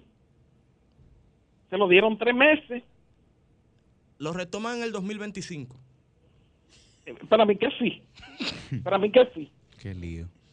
Bueno. En mi vida, en mi vida, yo había visto un hombre, mira, en Villavasca, Montecristi, ¿tú sabes lo que hicieron esa gente? Llegaron y tumbaron el hospital, el subcentro de salud de Villavasque, lo tumbaron de que, lo primero que ese hombre iba a hacer era el hospital de Villavasque. Tú sabes la vida valiosa que se han perdido en mi pueblo porque no hay un centro de salud. Ahí, No, fue que pero- instalaron, ahí fue que instalaron una carpa en campaña. En pero esa carpa es la que está. Ah, la carpa. la Esa que es la carpa que está. Oye, la carpa de campaña es apenas la que está ahí. Eh, o sea, ah, qué mal. mira, ¿Y, y qué y- pasó con las anteriores autoridades, Dios mío? Tantos años gobernando. y Así mismo es. Así mismo Ella es. había No, un no, hospital, pero ella ella está- diciendo que la actual gestión lo derrumbó. Oh my Lo God. derrumbó. Pero muy Ese mal. que se ha dado tanto bombo y que en el sector salud esto, que en el sector... Nada, ese no ha hecho nada en el sector salud. Bueno, habría que ver cómo estaba el hospital, no sé. Pues. Ah, Ahí, Estaba ahí, indignada porque así no se vale. ahí, ahí está, su- ahí está su llamado. Ahí está su llamado. Hemos tenido dos ministros en 10 meses de salud. Buenos días, ¿su nombre y de dónde? Es cierto. Buenos días, ¿su nombre y de dónde? Qué difícil. de Uno no quiere ayudar, pero es complicado. Adelante. Le escuchamos. Se, se nos fue esa llamada. Bueno, pero Buenos- hay aspectos buenos- positivos. buenos días, ¿su nombre RD dónde? lidera hoy Buenos la días, por. Muchísimos aspectos positivos y buenas Claro. intenciones. Sí, 27 pero hay de toque de queda en RD y todo el mundo está abriendo. Buenos días, ¿su nombre de dónde? Epifanio Méndez, circulando actualmente por la 27 de febrero. Adelante, una Epifanio. marcha. Eh, respecto al, a la- al caballero que llamó eh, diciendo que Abinader está haciendo lo que nunca se ha hecho para hacer- sacar el país de donde estaba. Yo no sé dónde, dónde pensaba que estaba el país. Eh, para mí que él está ubicado en el polo magnético de... En el, en, allá en Polo. En Barahona. Sí, porque él, él cree que está subiendo. Él cree que está subiendo y, y, y es bajando que está. Todo lo contrario a lo que él piensa que, que, que, que- que es sacando el país eh, hacia adelante, es metiendo los atolladeros en todos los ¿Qué es sentidos. lo que pasa, Yuri? El precio del pan tiene a la gente como que... que- que- ¡Cambio y fuera!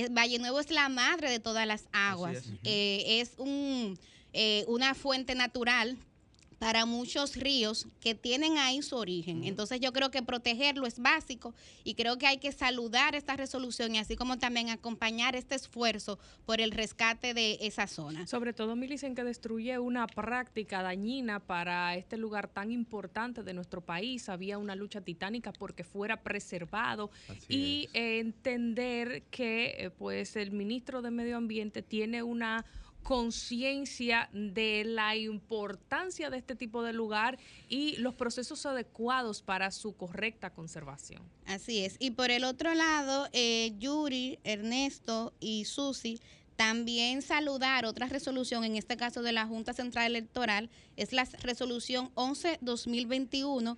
Esta resolución tiene como propósito eficientizar y mejorar la prestación de los servicios a los ciudadanos cuando tienen que ver con temas de registro. La Junta Central Electoral está implementando un proyecto bastante interesante, que es el proyecto ETLA, y como parte de ese esfuerzo de preservar y garantizar la identidad de muchos dominicanos y dominicanas, que cada vez más veo que hay, un problema de subregistro y de falta de registro, que no es solamente con la población haitiana, con la misma población dominicana. Entonces me saluda ver este esfuerzo, una resolución que me hizo llegar en el día de ayer la querida Suedi León Jiménez, quien es la directora de comunicaciones de la Junta Central Electoral. Así que como ciudadana celebro este esfuerzo y también le auguro éxitos. Saludamos, saludamos los trabajos de la querida amiga Suedi y por supuesto que saludamos esa resolución de la Junta Central Electoral que busca seguir eficientizando el registro civil de las dominicanas y de los dominicanos, que debe seguir ese esfuerzo para sistematizar de manera completa. se viene trabajando ya, pero todavía hay que empujar un poquito más para terminar de sistematizar el registro de todas y de todos en esta patria que Dios bendijo. Felicidades a la Junta Central Electoral. La Junta Central Electoral ha venido... Em, sistematizando, como bien menciona Ernesto, pero también eliminando burocracia en procesos de suma necesidad diaria de los ciudadanos, como el tema este de legalizar el acta de nacimiento que ellos mismos le emiten y ellos mismos tienen que legalizar. Entonces, tipo de cosas que no, no, no, tenían ningún sentido, pues la Junta ha ido trabajando en eso. Excelente. Bien, a las 8 y 3 de la mañana comenzamos la ronda de comentarios con nuestro abridor estelar, Guarocuya Batista Kunjar. A.K.A. El Guaro. El Guaro. Muy buenos días. Hoy, sábado 19, iniciamos esta ronda de comentarios, extrañando a mi querida Millicent Yoseri. Por alguna razón ya no nos presenta. Pero debemos hacer referencia breve al el señor Máximo, eh, uno de nuestros escuchas que nos llamó y hacía algunas aseveraciones o solicitudes aclaratorias. Eh, primero que nada, felicitarlo por utilizar una frase muy importante, Vox clamantis en el desierto. El que grita solo, estando solo, es una frase que viene de la Biblia, Viejo Testamento. Sobre el tema de si el precio del pan, para el pueblo dominicano que nos escucha, el incremento posible obedece honestamente a los incrementos sí existentes de diferentes commodities. Solamente queda decirle al que nos escuche y nos ve que la palabra commodity, como bien transable, se utiliza en estos tiempos de COVID, no solo en Dominicana, esto pasa en otros países latinos, se utiliza como un cuco, se utiliza como un atrápalo todo para poder decir por qué suben las cosas. Es muy cierto, Ernesto lo comentaba, que el precio del transporte intermodal se ha disparado, pero no se ha disparado de hace dos semanas, ni se ha incrementado de hace un mes, ni dos, ni tres en el 2021. Eso tiene más de un año y medio que pasó. La escasez a nivel global de contenedores es cierta, y eso obedece a la respuesta de la economía china a cuanto el embate del tema de la pandemia global. Pero no es algo nuevo. Eso hace rato que todos los actores económicos ya asumieron como parte de sus modelos actualizados. Incluso debo de citar quien eh, también la compañera Cereda cuando llamó citaba a Isachar Burgos. Isachar Burgos eh, hizo una referencia muy interesante no hace mucho. Él es el presidente de la UNPE unidad de mediano y pequeño industrial de la harina. Y él hace una semana dijo, y cito, en primer lugar, no es verdad que los costos de producción y materia prima se han incrementado tanto. Fin de la cita.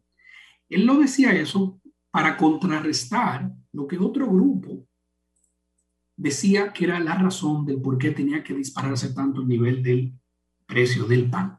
Entonces, el tema del pan de agua brillado, como poca gente sabe lo que es eso, lamentablemente parece que obedece a presiones de grupos oligopólicos en la República Dominicana. Son grupos de presión empresariales, de pequeñas y medianas empresas, que lo único que quieren hacer es ganar más. Ya puede ser porque quizá más generan poco, a su entender, pero no es la manera. Esto no obedece a situaciones de mercado. Cada vez, pueblo dominicano, que alguien le diga a usted, no que los commodities han subido, mira que la cosa está cara en el mundo, mira que Estados Unidos, y esa es la excusa para decirle porque el pan subió, le mienten. Le mienten por omisión o le mienten adrede. El pan no sube en la República Dominicana por un tema del commodity, eso no es verdad. Hace rato que hubiera pasado eso. Eso obedece simple y sencillamente por limitaciones de mercado, porque la República Dominicana, en el tema del pan, al igual que muchos otros mini mercados, no tiene libre mercado, no tiene libertad y no tiene libre participación, entrada y salida. Me trae entonces al segundo tema. Vamos a solicitarle a nuestro querido Joan Núñez, el querido Llovita, que nos coloque una de las primeras, la primera de dos imágenes Lamento primero que no se lo pueda eh, mostrar en español. Lamentablemente son artículos de muy reciente publicación, de hace uno y dos días, lo que le queremos presentar. Y son muy importantes y ojalá que todo aquel que pueda tener la oportunidad que lo lea. Aquí vemos primero, es un artículo de The Economist. Le traduzco el título. Dice, la tragedia silente de las aulas vacías de América Latina. Ahí habla de República Dominicana. Ahí habla de la situación triste en la cual se ha visto la República Dominicana, Nicaragua, México, Argentina y Chile por crear una división, un sesgo que ya existía y ensancharlo, dado la respuesta pobre ante la pandemia y el tema educativo. El pobre dominicano es el que más sufre los embates que tiene la educación pública, porque hay un tema de si vamos a abrir, de si no vamos a abrir, de que se siguen comprando los libros, se siguen comprando los zapatos, pero no se sabe cuándo se van a, utilizar, de las escuelas que se estaban arreglando, las que no se arreglan. Es complicado debido a que la República Dominicana tiene un enorme porcentaje de su presupuesto fiscal destinado a eso, al tema educativo. Y lamentablemente, aquí no nos cansamos de decirlo, Ernesto me lo menciona mucho, y Yuri Enrique Rodríguez todos los sábados nos toca ese tema. Nos unimos a eso. Por dominicano, miren, Dominicana no le está yendo tan mal relativamente cuando vemos otros países en la misma zona. El, cito el caso de Haití, evidentemente. Pudiera estar mucho peor, hay que ser honesto. Pero el analista o asesor de opinión pública que no le hable del tema educativo en la República Dominicana y esta generación pobre que ya se ha creado y que se está ensanchando, lo está engañando. Por dominicano le dicen mentira. Esto no lo vamos a ver ahora, esto lo vamos a ver en los próximos 5, 10, 15, 20 años. Estamos creando y permitiendo que se genere una subcultura dentro del pueblo dominicano para que el que pudo haber ido a una escuela pública y no pudo, porque el que tiene capacidad de pagar una escuela privada de ingreso medio en adelante ha tenido de alguna manera u otra educación mala, pero la han tenido. Entonces, cada vez que escuchamos, no, que pasen a todo el mundo, que no tomen pruebas nacionales, y aún así los profesores del, sector público que se les dé todo lo que se les ha dado, lamentablemente muy triste, y muy triste.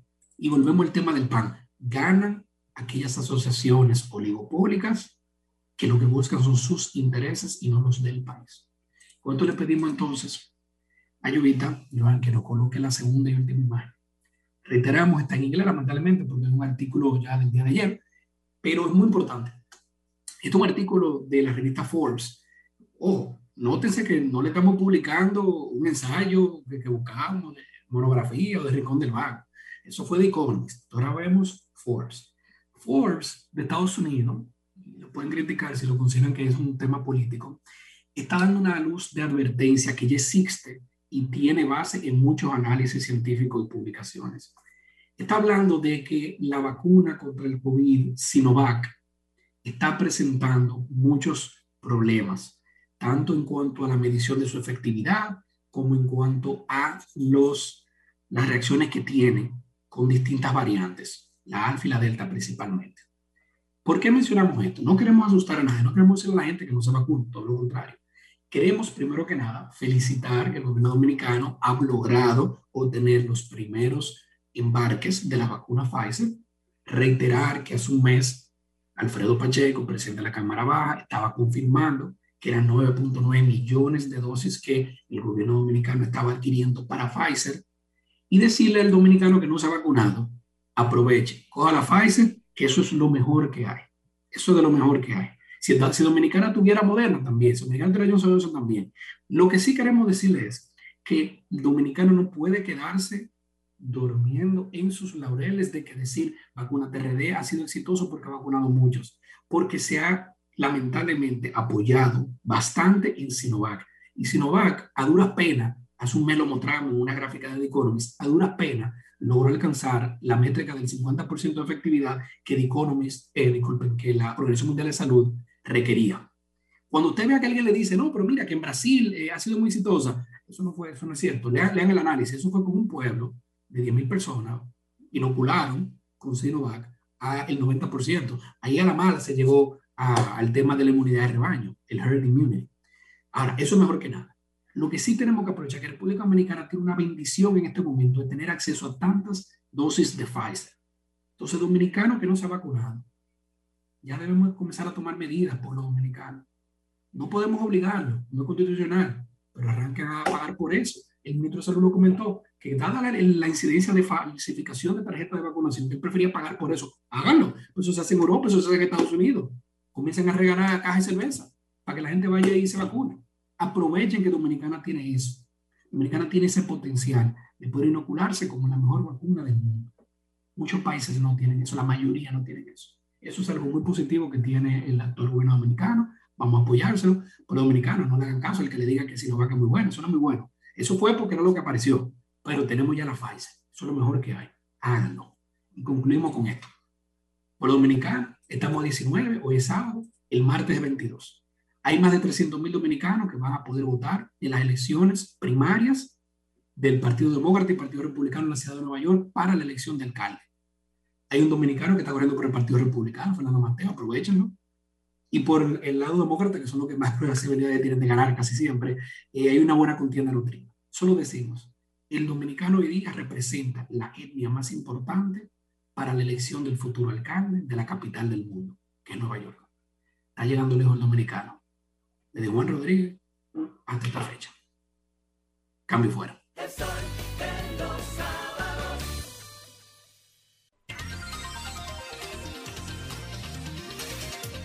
A las 8 y 13 de la mañana es el turno de una dama, ¿verdad? Que pues tiene diversos atributos que la adornan. Sobre todo, la principal es la versatilidad. No me voy a extender porque a ella a veces no le gusta, ¿verdad? Que uno lo haga. A las 8 y 13 con ustedes, Susi Aquino Gotró. La licenciada, la, la, la, la licenciada denunciando los males, la licenciada, la, la, la, la licenciada pura expresión, la licenciada Muchísimas gracias a toda la gente que nos quiere, que nos prefiere, que se levanta para escucharnos en los micrófonos de Sol 106.5. Quiero de inmediato empezar eh, con un tema que a mucha gente le parecerá banal, pero que entiendo que es importante. Y es que en esta semana, mientras muchos estaban viendo el live de Don Miguelo, pues yo estaba viendo los premios soberanos y vi con una sensación agridulce cómo se le entregaba a eh, doña María Cristina Camilo un premio especial. Digo sensación agridulce porque obviamente es una gran dama de la comunicación en nuestro país. Fue doblemente especial para mí que las personas de Acroarte que le estuvieran haciendo entrega fueran mi maestra Elvira Lora, quien fue la directora de la carrera de comunicación social en mi alma mater, la Pucamaima, y al mismo tiempo estuvo entregándole también Maribel Contreras, pasada presidenta de Acroarte, una gran periodista y eh, para la cual tuve el honor de trabajar cuando yo todavía era estudiante de la universidad y me interesé en cubrir una vacante de maternidad de su secretaria y tuve el honor de ser secretaria de Maribel Contreras, una gran mujer de los medios, al igual que Elvira Lora. Dos intachables figuras le entregaron a la gran María Cristina Camilo este premio especial que para nosotros debió ser el gran soberano. Lo más desgarrador del tema es que luego apareció una entrevista que le hicieran en el mismo premio, creo que antes o después, donde doña María Cristina Camilo, como es natural, pensaba que lo que había recibido era el gran soberano. Y yo no quiero meterme en detalles de si merecían o no merecían eh, las personas que los recibieron el premio. Ahora, este era el momento y sí era merecedora doña María Cristina Camilo de este reconocimiento para las generaciones que no la conocen. Ella fue la primera mujer en ser locutora en República Dominicana, inició su carrera en los años 50. Fue el primer rostro femenino en la televisión, el primer programa de televisión dominicano que fue Romance Campesino. La persona que presentó ese programa y le dio paso fue doña María Cristina Camilo. Fue la primera locutora nacional en hablar en la voz dominicana. Sigue activa en el programa Vuelos 911 por el Canal 4 y señores, tiene 102 años. Si a los 102 años una persona de tanta trayectoria, de tanto respeto que tanto le ha dado a este país, no pensamos que es el momento adecuado con los méritos que la adornan, de entregarle un premio como ese. Entonces, Acroarte, una institución que quiero y respeto, que conozco porque allí laboré, aunque fuera brevemente, debe de revisarse. Amén de cualquier otro tema, de tanta controversia dentro del premio per se, la elección nosotros debemos de ver cuáles deben ser nuestros ídolos, cuáles deben ser las personas de trayectoria a las cuales nosotros debemos de darle lo mínimo, que es un simple gracias, qué bien lo hiciste por hacer una comunicación seria, honesta, con respeto a las audiencias, al público, por prepararte, por estudiar en estos tiempos donde cualquiera que accede a una plataforma digital sin la más mínima preparación y el más mínimo decoro puede agarrar por ahí y decir que es un medio. Nosotros como periodistas y los gremios del arte tienen que respetar la profesión. Y si no les rendimos honor a quienes han dado su vida por el bien hablar, por el bien escribir y por el bien hacer, entonces nuestro trabajo no sirve de nada y estamos permitiendo de manera alegre que cualquier persona nos desplace en el día de mañana y diga que lo que hemos hecho seriamente, trabajado y estudiado no tiene importancia. En el segundo tema quiero referirme a la Operación 13. Se le dio un año de prisión preventiva en Najayo al ex administrador de la lotería, Luis Dicen, también a William Rosario, a Eladio Batista, arresto domiciliario a la presentadora Valentina Rosario, también a Jonathan Brea, Carlos Berigüete y Felipe Santiago, y presentación periódica a Rafael Mesa y Miguel Mejía, así como al camarógrafo Edison Perdomo, a quien también se le puso eh, pues el pago de 500 mil pesos y Leonidas Medina continúa prófugo. En este caso estamos viendo el accionar de la justicia, gracias a Dios, como decíamos, en el inicio de este programa y también a la presión de la ciudadanía, un caso que parecía como que se iba a quedar un poco en el limbo, ha seguido accionando, ha seguido eh, rindiendo frutos el proceso eh, judicial que se le sigue. Y pienso que esto es algo importante porque eh, estamos viendo cómo en un gobierno, un funcionario del mismo gobierno, se le está siguiendo un proceso por esta eh, situación que ha sido de gran vergüenza, este fraude de la Lotería Nacional, que no son de dos ni de tres cheles, son de más de 500 millones de pesos.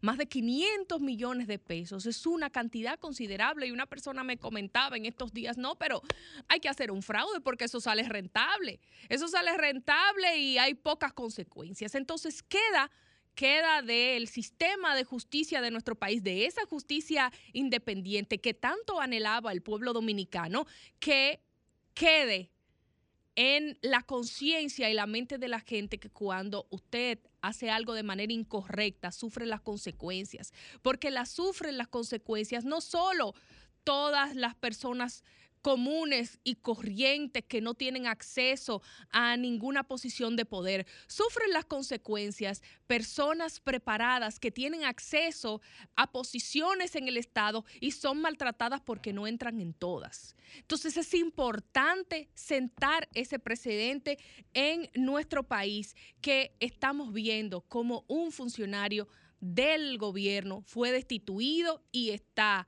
rindiendo eh, pues su caso en la justicia, como dijera Wilson Camacho, el titular del PEPCA, que también se quejó de que eh, no se comportó de la manera correcta y cito sus palabras, dijo su comportamiento eh, deja mucho que desear porque estaba abusando de los procedimientos que se realizan cuando una persona está encarcelado dijo que tanto en las audiencias como en la cárcel penitenciaria se decía que él tenía acceso, se le da el derecho a tener acceso a llamar a sus familiares y él estaba utilizando ese, ese privilegio o ese derecho de llamar a sus familiares para comunicarse con otras personas, violando todos los procedimientos establecidos. Entonces, se están dando pasos, pero estos pasos deben ser vigilados. Deben ser vigilados y van a seguir siendo vigilados y esperemos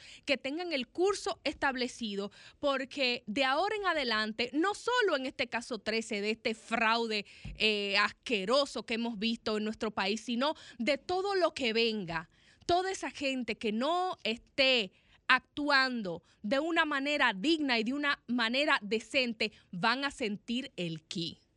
La gente del caso 13, la gente de este fraude, de esta operación 13, van a sentir el ki y me alegro de que el pueblo dominicano, a veces hay procesos que uno no los entiende, que uno no los entiende y que le duelen. Y luego con la distancia y con la claridad, uno se da cuenta de la necesidad de que ciertas cosas pasen para que todo mejore en todos los sentidos, de un lado y de otro. Así que llegó el momento de que se sienta el ki.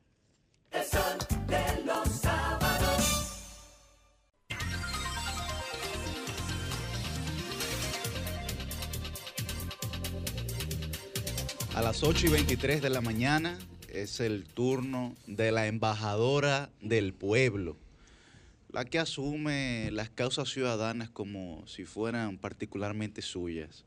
Con ustedes, Milicen Uribe.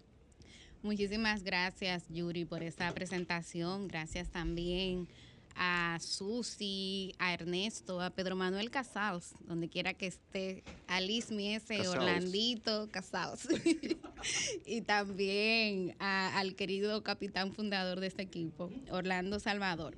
Mira, definitivamente el tema de, de lo que ha estado pasando en los tribunales de la República Dominicana fue el tema que se impuso esta semana en la opinión pública. Y a mí me ha preocupado porque creo que está faltando una reacción a toda esta corrupción, presunta corrupción para ser correcta, que está denunciando el Ministerio Público. Y en ese sentido, muy humildemente, yo creo que en los próximos días haría bien, desde el punto de vista de la salud de la democracia y de la comunicación, que el mismo expresidente de la República Danilo Medina, se dirija al país. Yo creo que el expresidente le debe una explicación a los dominicanos y a las dominicanas. ¿Y por qué lo digo? Bueno, lo digo precisamente por esos nuevos expedientes que están llegando al Ministerio Público y también a la justicia, siendo el más reciente de ellos una querella que fue presentada formalmente por el Estado Dominicano contra 14 personas y 25 empresas que dice el Ministerio Público y dice más bien el Consejo Unificado de las EDES, que fue que llevó la información, que implica un fraude en el sector eléctrico por unos 20 mil millones de pesos. Pero ¿qué es lo que llama la atención de esto? Bueno, que nueva vez quienes están siendo acusados son personas muy allegadas, son familias del expresidente de la República, quien también es el actual presidente del Partido Morado. Estamos hablando de sus hermanos o de parte de sus hermanos, estamos hablando de algunos cuñados, Estamos hablando, por ejemplo, de esposos de su, el, esposo de una hermana del expresidente, así como también personas de confianza, porque una novedad que vimos esta semana es que ya se está eh, denunciando, hay una querella formal a una persona que forma parte del comité político del PLD, pero que era una mano de confianza del expresidente. ¿Y qué es lo grave aquí? Bueno, que este caso se suma a casos anteriores, como por ejemplo la operación Coral donde el principal imputado que tiene el Ministerio Público es nada más y nada menos que el jefe de seguridad del expresidente, una persona de su estrecha confianza, la persona a la que él le confiaba lo más sagrado que tiene un ser humano, que es la vida porque él era quien tenía que protegerlo ante cualquier peligro. Bueno, pues a esa persona es que el Ministerio Público le está haciendo una acusación tan seria. Entonces yo me pregunto, ¿es coincidencia? O sea, esto es coincidencia, es, un, es casualidad, es cosa del azar, este cuestionamiento al círculo más cercano del expresidente. Y fíjense que durante todo el comentario he estado hablando de presuntos, de acusaciones, de denuncias y de querellas, porque yo creo que efectivamente cada una de estas personas son inocentes hasta que los tribunales de la República demuestren lo contrario. Pero volviendo a la reacción del, del expresidente, yo veía que cuando estos casos comenzaron el año pasado, eh, su círculo cercano, inclusive el mismo partido de una rueda de prensa, donde en sentido general básicamente hablaban de una persecución política, de que era un ministerio público que era independiente solamente al PLD.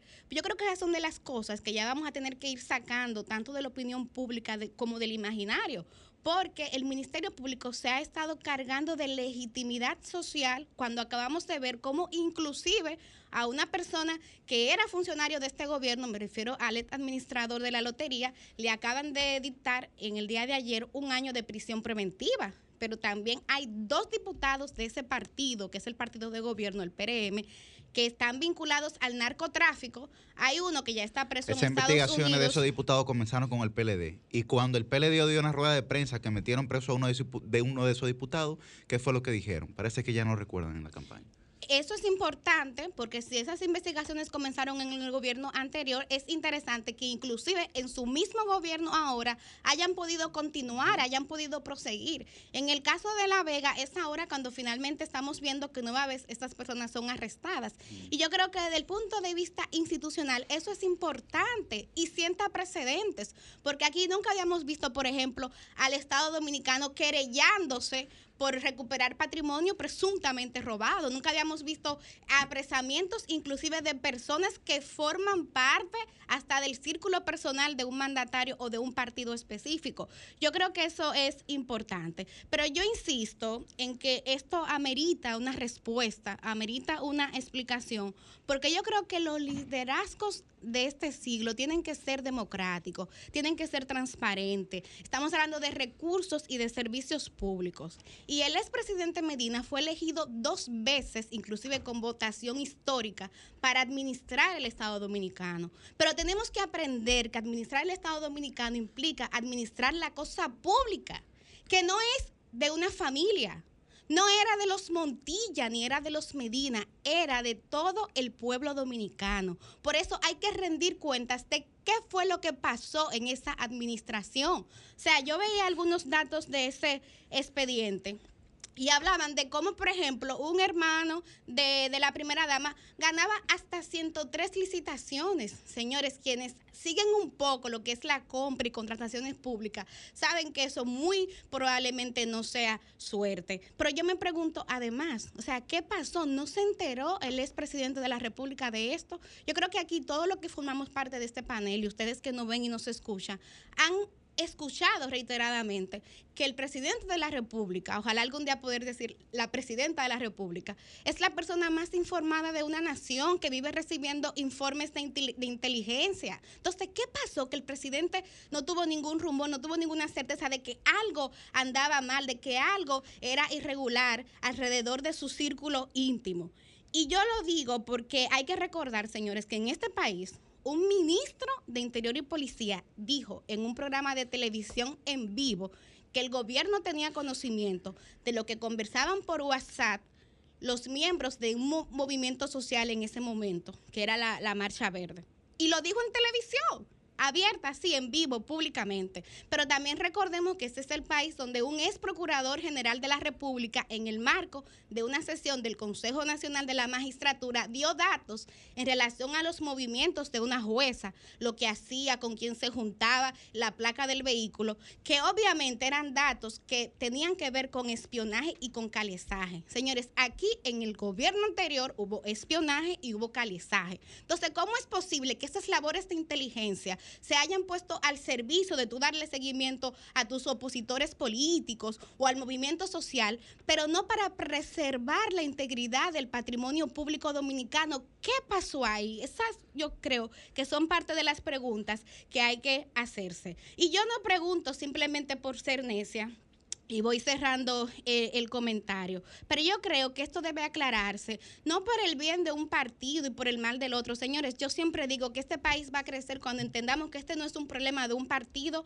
versus otro partido. Este es un tema que tiene que ver cómo aportamos, cómo crecemos como, como país y como sociedad en área de la institucionalidad. Y mira, cuando uno toma esos expedientes, todos, uno va a ver que hay patrones comunes hay eh, compras que se hacían a sobreprecio, según lo que dice el Ministerio Público. Hay también compras que se hacían sin verificar, por ejemplo, lo que pasaba en los almacenes. Se recibía compras sin verificar la mercancía, si efectivamente cumplía con los requerimientos técnicos. Otra cosa que también se hacía es que se le pagaba en tiempos récord a estos proveedores aventajados etcétera. Pero cuando uno agarra eso que pasaba, y en este caso específicamente con el sector eléctrico, y lo vincula con lo que pasa en un sector tan vital como la salud. Miren, en medio de esta pandemia, República Dominicana no cuenta con la capacidad hospitalaria suficiente. Ya tenemos más de un año de pandemia y las autoridades, tanto las pasadas, del pasado gobierno justamente del presidente Danilo Medina, como las actuales, han ido aumentando la cantidad de camas, de ventiladores y de UCI. Y aún así, al día de hoy tenemos 2.670 camas generales, 662 camas de cuidados intensivos y apenas 552 ventiladores. Cuando nos medimos en la región, somos de los países con menor capacidad hospitalaria, inclusive en el marco de esta pandemia. Entonces yo me pregunto, y voy ya casi cerrando, o sea, ¿cómo es posible que ese dinero, en este caso unos 20 mil millones de pesos, se hayan usado de manera fraudulenta cuando había tantas necesidades esenciales? ¿Qué hubiera pasado si ese presupuesto se hubiese aplicado, por ejemplo, en salud? ¿Cuántas vidas no se hubiesen salvado? Yo creo que eso es lo importante, que este tipo de preguntas y de cuestionamiento es lo importante. Ustedes han escuchado que ahora las autoridades dicen que aquí hay gente que está muriendo porque va tarde a los hospitales y ya tiene el COVID complicado. Esa no es toda la verdad, esa no es toda la verdad. Aquí lo que está pasando es que hay gente que va a los hospitales a buscar atención médica y no hay capacidad de dársela, que duran tres, cuatro, cinco días en un parqueo esperando que lo ingresen, no lo hacen y si efectivamente lo hacen, entonces ya es muy tarde y la gente muere. Entonces eso es lo que a mí me duele, que esas cosas hayan pasado y que mientras eso esté pasando en el día de hoy, haya recursos que se hayan dilapidado injustamente. Entonces voy cerrando este comentario señalando que esto no es una monarquía, señores. Esto es una república. El pueblo dominicano eligió a Danilo Medina no para que ni los Montilla ni los Medinas hicieran negocios irregulares con el Estado dominicano, como afirma el Ministerio Público, porque estoy siguiendo en todo momento esa versión oficial. O sea, aquí hay que entender que la república es una cosa y la monarquía fue otra. No fue un feudo que heredaron, fueron un país, una institución y sobre eso efectivamente hay que rendir cuentas. Ya basta de que aquí exista una república de los avivatos y que unos proveedores o suplidores tengan beneficios por encima de otros. Recordemos, señores, el caso de ese ingeniero que tuvo que encerrarse en un baño y suicidarse en la hoy soy porque no se le pagaba, porque había una mafia. Entonces aquí no puede ser avivatos por un lado y pendejos y pendejas por otra. Yo creo que eso hay que acabarlo. Entonces cierro el comentario señalando que entiendo que sí, que el expresidente tiene cosas que explicar.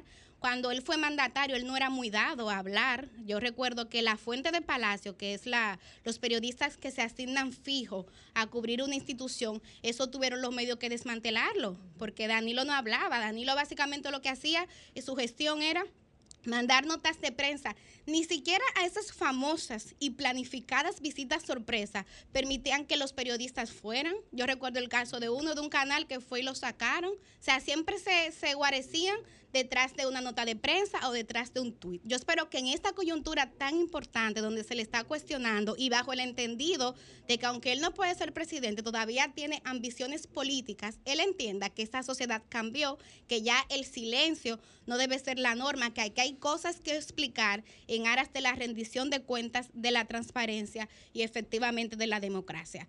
Por el contrario, Humberto, Habría entonces que recordar esa famosa canción del artista dominicano eh, Anthony Ríos que dice, tengo una mancha en el fondo de mi alma como de tu tamaño. El sol de los sábados, el sol de los sábados, el sol de los sábados, el sol de los sábados. Sol 106.5, la más interactiva. Una emisora RCC Miria. Hay momentos que se quedan con nosotros por toda una vida, como ese desafío que por fin dominas, como ese paso tan importante que das junto a la persona correcta, o como ese primer amigo que nunca deja a tu lado. Así también se quedan los fondos de tu pensión contigo. En AFP Popular creemos en esto y por eso trabajamos cada día en fortalecer las bases para el futuro que mereces. AFP Popular, confianza absoluta. Si quieres tener un hogar para que tus hijos sean felices, lo puedes tener. El Plan Nacional de Viviendas Familia Feliz del Gobierno Dominicano te dará amplias facilidades para que puedas adquirir tu primera vivienda con los recursos que tienes. Infórmate y regístrate en www.familiafeliz.gov.do. Tener la vivienda que soñaste se puede. Estamos cambiando. Gobierno de la República Dominicana. Que clonen tu risa y tu entusiasmo, pero no tu cédula para hacer compras fraccionadas por Internet en violación de la legislación penal vigente y el decreto 402-05. El registro único aduanero RUA protege tus derechos como comprador personal y también tu identidad. Haz el proceso y ayúdanos a preservar tus beneficios. Accede al portal de aduanas, pestaña Servicios, sección Introducción o desde la página de tu courier. Cuando completes el formulario, recuerda activar el RUA desde el correo que recibirás como confirmación. Dirección General de Aduanas, de tu lado y más abierta que nunca. Para este sábado, Si aciertas con el combo de Supermas, te ganas. 271 millones. Si combinas los 6 del loto con el Supermas, te ganas. 215 millones. Si combinas los 6 del loto con el más, te ganas. 71 millones. Y si solo aciertas los 6 del loto, te ganas. 15 millones. Para este sábado, 271 millones. Busca en leisa.com los 19 chances de ganar con el Supermas. Leisa, tu única loto, la fábrica de millonarios. Deja las excusas, los pretextos, las teorías de conspiración. Vacunarse es un acto de responsabilidad. Vacúnate ya. Busca información en www.vacunatrd.gov.do o llama al asterisco 822. Vacúnate ya. Hay momentos que se quedan con nosotros por toda una vida, como ese sí acepto que le diste a tu pareja, como ese encuentro contigo mismo, o como ese primer proyecto que lanzaste con todo tu empeño. Así también se quedan los fondos de tu pensión contigo. En AFP Popular creemos en esto y por eso trabajamos cada día en fortalecer las bases para el futuro que mereces. AFP Popular, confianza absoluta. Sol 106.5, una estación del grupo RCC Miria.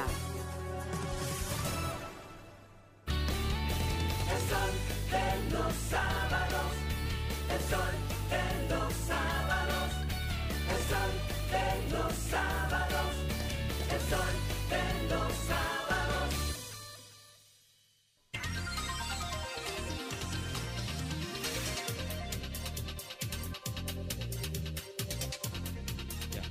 A las 8 y 40, a las 8 y 40, Está temprano. a las 8 Mira cómo él lo y dice. 40, es el turno del el intelectual de este equipo, una persona avesada en los análisis políticos, económicos, sociológicos, ¿no? Yo creo que nos honra a todos, ¿verdad? Sí. A Sí, todo el y a panel. todas. Y a todas y a todes. Ay, Pedrito. Con ustedes, el maestro Ernesto Jiménez.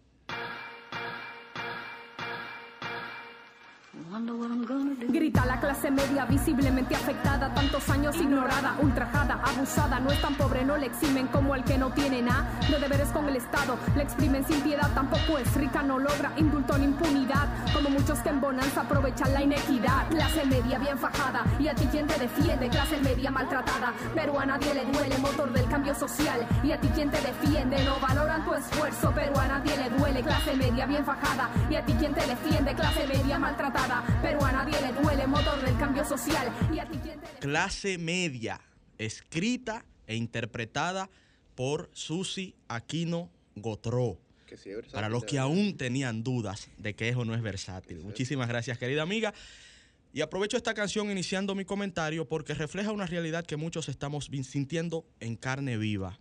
La tragedia a nivel de productividad y de salubridad que ha vivido la clase media, y no solo la clase media, sino todo el territorio nacional. Y sobre eso vamos a hablar en ese comentario. Pero antes le agradecemos siempre, siempre a Dios, nuestro Señor, el Todopoderoso, que nos permite en primera y última instancia estar aquí, en la emisora más escuchada de la República Dominicana, junto a este Dream Team de la comunicación nacional, en el programa más influyente del fin de semana.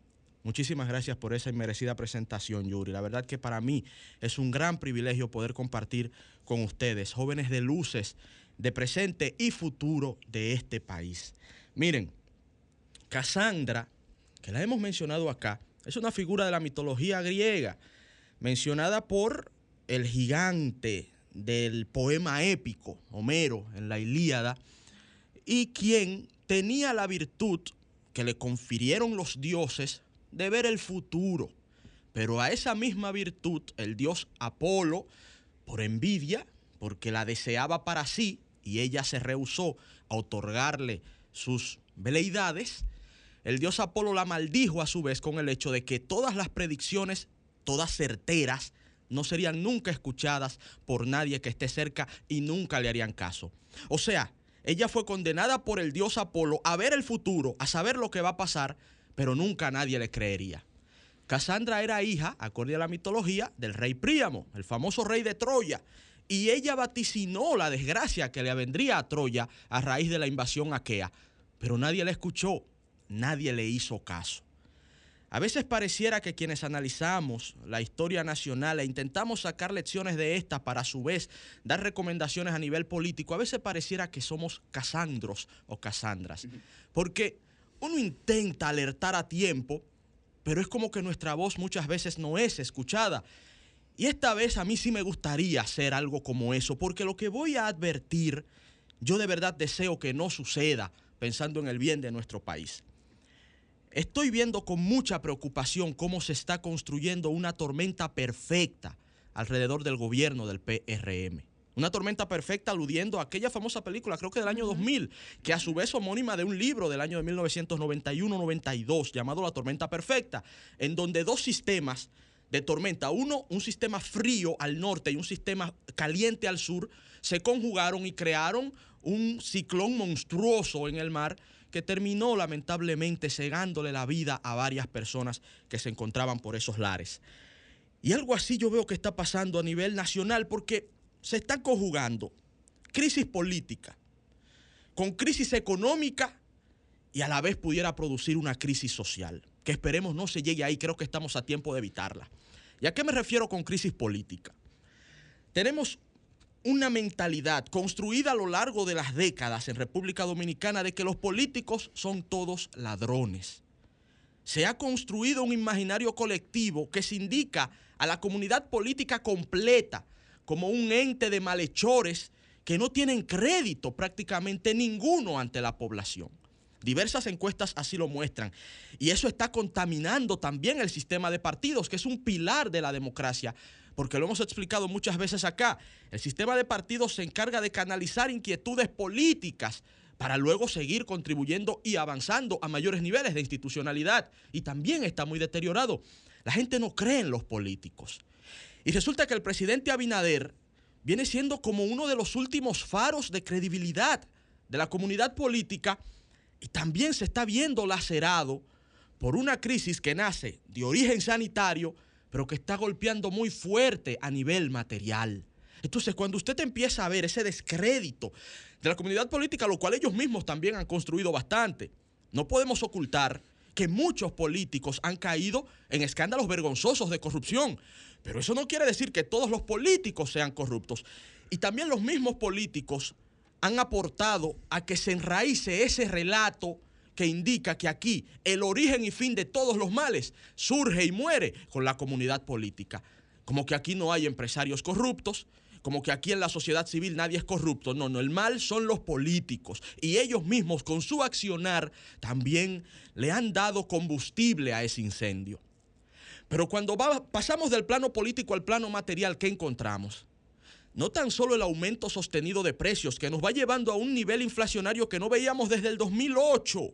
No, no, no, no, no, que ya reconoce el Banco Central una inflación anualizada de 10.35%, de dos dígitos. O sea, teníamos más de 10 años que no sabíamos lo que era una inflación de dos dígitos.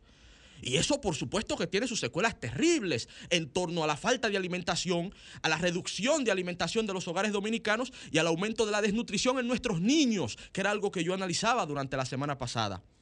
Es que esa misma crisis que ha llevado a miles de dominicanos a perder sus empleos, a cientos de miles de dominicanos a ver cómo se reducen sus salarios. El salario real promedio de la República Dominicana se ha reducido en más de 1.25 en los últimos meses. Esa misma crisis también lleva a que la ciudadanía se desencante aún más de su comunidad política, porque es la que está llamada a liderar los procesos que está viviendo nuestra sociedad y las sociedades a nivel global. Es verdad que es una crisis de carácter internacional. Es verdad que, por ejemplo, hablando de la inflación, podemos ver que en los Estados Unidos se ha incrementado a un 5% anualizada. Todo eso es cierto. Y que otras naciones del mundo, sobre todo en América Latina, han visto cómo ha aumentado la pobreza, al igual que cómo ha aumentado en República Dominicana. Otras naciones del mundo han visto cómo la pobreza extrema se ha expandido, al igual que cómo se ha expandido la pobreza extrema en la República Dominicana. Pero no todas las naciones del mundo están tan acostumbrados al, como, lo, como lo ha estado el pueblo dominicano en las últimas dos décadas, a la estabilidad política, a la estabilidad económica y su consecuente paz social. Los dominicanos nos hemos hecho aún más sensible que muchos otros pueblos a los desvaríos económicos o a cualquier, digamos que, alteración del orden político nacional. Somos más susceptibles porque tradicionalmente nos acostumbramos a una paz y a un nivel de estabilidad sociopolítica que sería la envidia de naciones como Brasil, como Perú, o como Argentina, o como Venezuela, o como Ecuador, o como Bolivia. Podemos mencionar a prácticamente todos los países de América Latina y ninguno ha tenido un nivel, de estabilidad económica y política y social como lo que ha tenido la República Dominicana desde el 2003 hasta la fecha. Eso está en peligro de resquebrajarse. Y eso debemos verlo como una alerta constructiva y una alerta sana que estamos haciendo en este momento. No son cantos de sirena ni llamando ninguna poblada. No, no, no. Es que en este momento la situación que está viviendo el pueblo dominicano de alza de precios, de pérdida de empleo, de salarios reducidos, de deterioro de la productividad, de muerte de familiares por el coronavirus, de incredulidad, de desapego a la política, que es el principal instrumento que tiene toda sociedad para organizarse, todos esos elementos juntos llenan de desesperanza a la población más activa, a la de mayor futuro de una sociedad, que es su juventud. Esa misma juventud que ve con apatía a la política y a los políticos. Esa misma juventud que en gran mayoría no quiere unirse a los cambios de proceso social, a las luchas por los mejores intereses de nuestro país, porque sienten que no vale la pena, porque sienten que no se les va a escuchar, porque sienten que el único objetivo de hacer algo como eso es unirse a robar, porque así ven la actividad política como un mero i- i- instrumento de ascenso social y sienten que ese es el ejemplo que les han dado los políticos. Es una situación, y voy culminando porque también quiero ser breve por, por el tema del tiempo hoy acá en el programa, es una situación que de verdad nos llena de preocupación porque vemos cómo esto que tanto nos ha dado brega, lucha, sangre. Recientemente recordábamos la gesta histórica del 14 de junio. Tanto sacrificio que le ha costado al pueblo dominicano construir este nivel de democracia, de crecimiento y paz. Sentimos que está en un grave peligro y hay gente muy poderosa que no sé si es que no quiere verlo o sencillamente están ciegos en sus laureles. Ojalá los amigos, los que me tienen que escuchar, los que toman decisiones, más allá de que nosotros los ciudadanos aportamos con nuestro esfuerzo diario, y somos el principal activo de nuestro país, uno y cada uno de nosotros, sí, pero ojalá que los que tomen decisiones nos escuchen, porque estamos a tiempo de tomar las medidas necesarias para encauzar una sociedad que está sufriendo en carne viva los desmanes del pasado, cierto, pero las inexaptitudes, ineptitudes e ineficiencias del presente. Ojalá los amigos del PRM vean lo que nosotros desde hoy estamos viendo y eviten que se cree esa tormenta perfecta que amenaza con destruir esta paz, esta estabilidad democrática y esta estabilidad productiva que tanto nos costó a las dominicanas y a los dominicanos. Ojalá nos escuchen y no pase como con Cassandra. Ojalá se den cuenta antes que sea tarde. Cambio y fuera.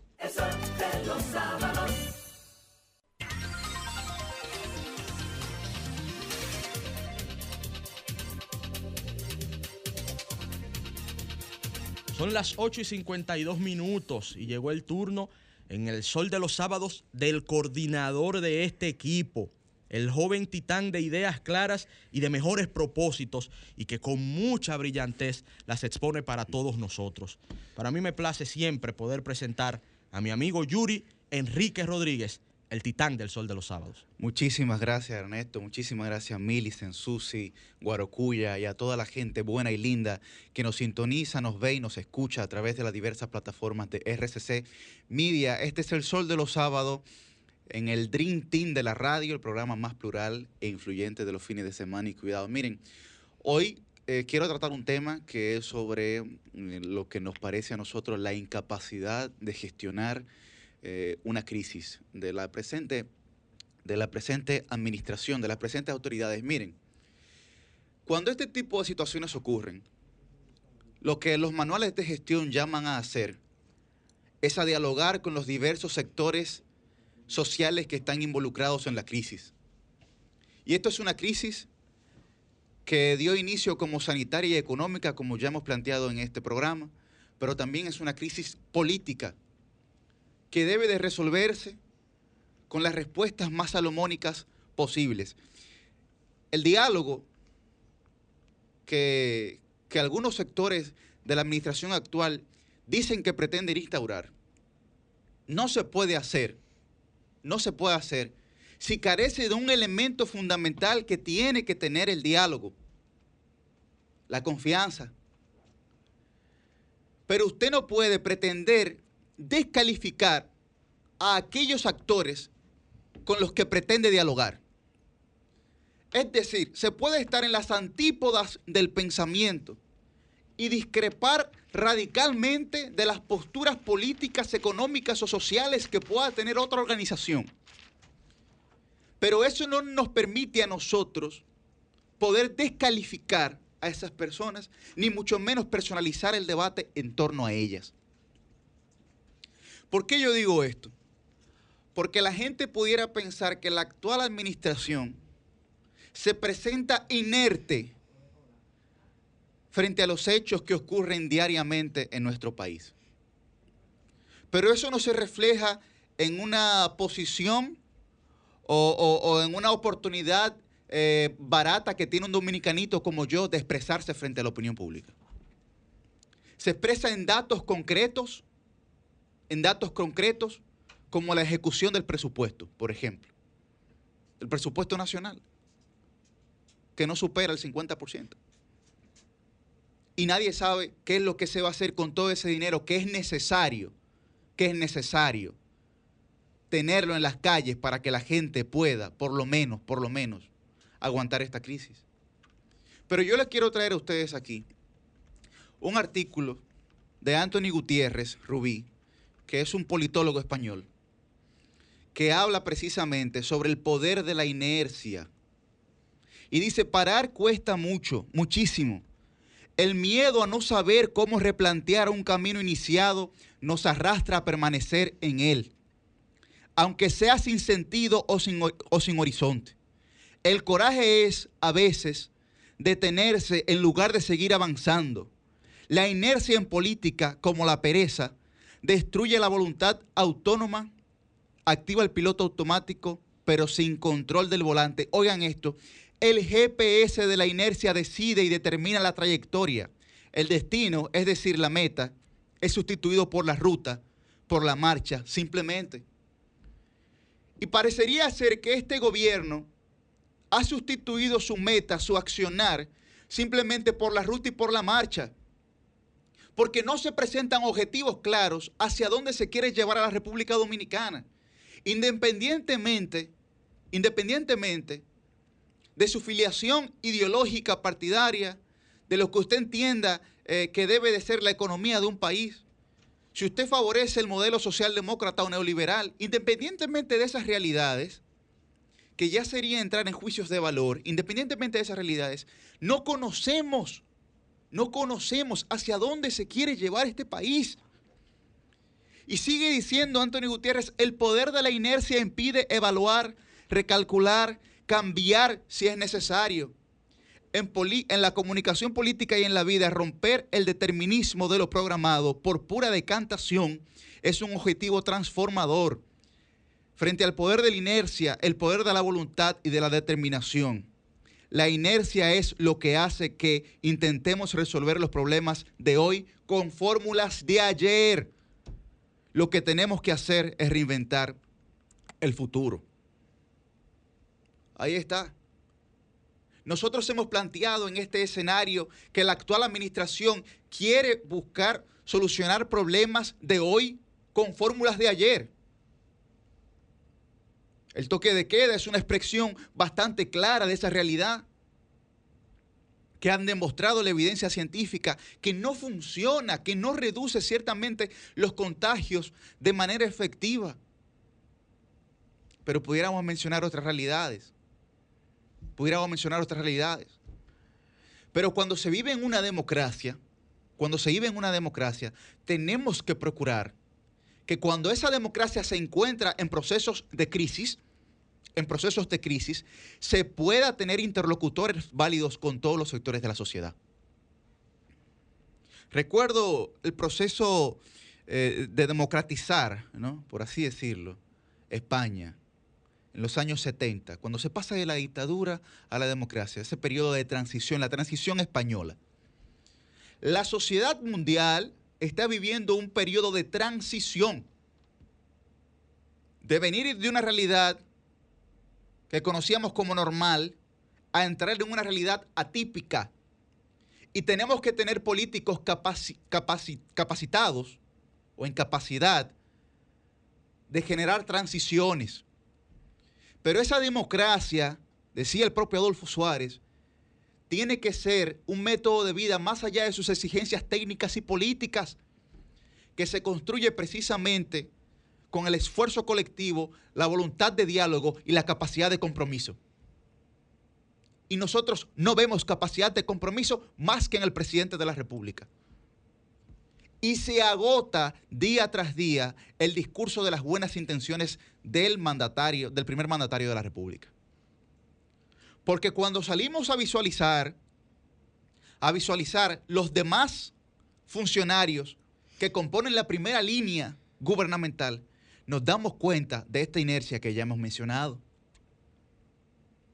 Cada vez que un funcionario de este gobierno sale a hablar, es a denostar, a desmeritar y a desacreditar la pasada gestión, no a decir lo que va a hacer, no a decir cómo va a buscar soluciones a los problemas de la sociedad dominicana. Pero en ese mismo proceso que se busca destruir al principal partido de oposición, que es el PLD, se le critica cuando propone en una acción responsable de oposición. Bueno, pero el PLD sobre lo que está ocurriendo criticó la mínima acción del gobierno. Ya le he mencionado el tema de la inercia. ¿Y qué ha planteado el PLD? Bueno, Primero, el primer planteamiento para resolver los problemas de la, de la alimentación y de la salsa de los precios es ampliar los programas de transferencias focalizadas para proteger a las personas de menores ingresos, enfatizando alimentos, transporte y viviendas. ¿Dónde está el plan social?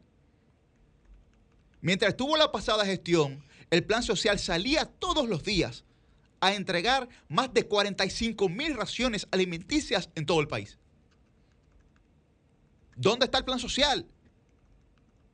Ahora tenemos que cambiar todos los programas, los nombres de los programas y pasar de lo que hacía la Ciuben y Prosoli a Supérate. No, Bueno, perfecto, no hay problema. Si quieren dejar su sello, háganlo. Pero háganlo con calidad. Luego el PLD eh, propicia de manera decidida el diálogo, con lo que comencé mi comentario, el diálogo entre trabajadores y empresarios para el incremento de los salarios y recuperar capacidad de consumo así como realizar en la mayor brevedad posible consultas con los sectores productivos afectados, particularmente los del sector agropecuario y los demás relacionados con la canasta básica familiar, para determinar de forma conjunta un curso de acción que mitigue el impacto del incremento de los insumos. Pero antes, antes de proponer comenzar a importar productos a la República Dominicana, lo que tiene que hacer el gobierno es lo que está planteando el PLD restablecer el sistema de subasta para las importaciones de productos de origen agropecuario, respetando los acuerdos comerciales y evitando privilegios. Pero ustedes saben por qué la gente no concibe lo que está ocurriendo. Ya para finalizar nuestro comentario. ¿Por qué la gente no concibe lo que está ocurriendo? Ah, porque se instaló un relato de que todo estaba bien y de que tenían capacidad de resolverlo todo en el mínimo tiempo posible. Se instaló ese relato. Se le dijo a la gente que no, no había que preocuparse. Pero ahora, ahora los principales funcionarios del PRM actúan con ira frente a esas propuestas del PLD. ¿Ustedes saben por qué? Porque la ira está profundamente ligada a un sentimiento humano, el miedo el miedo.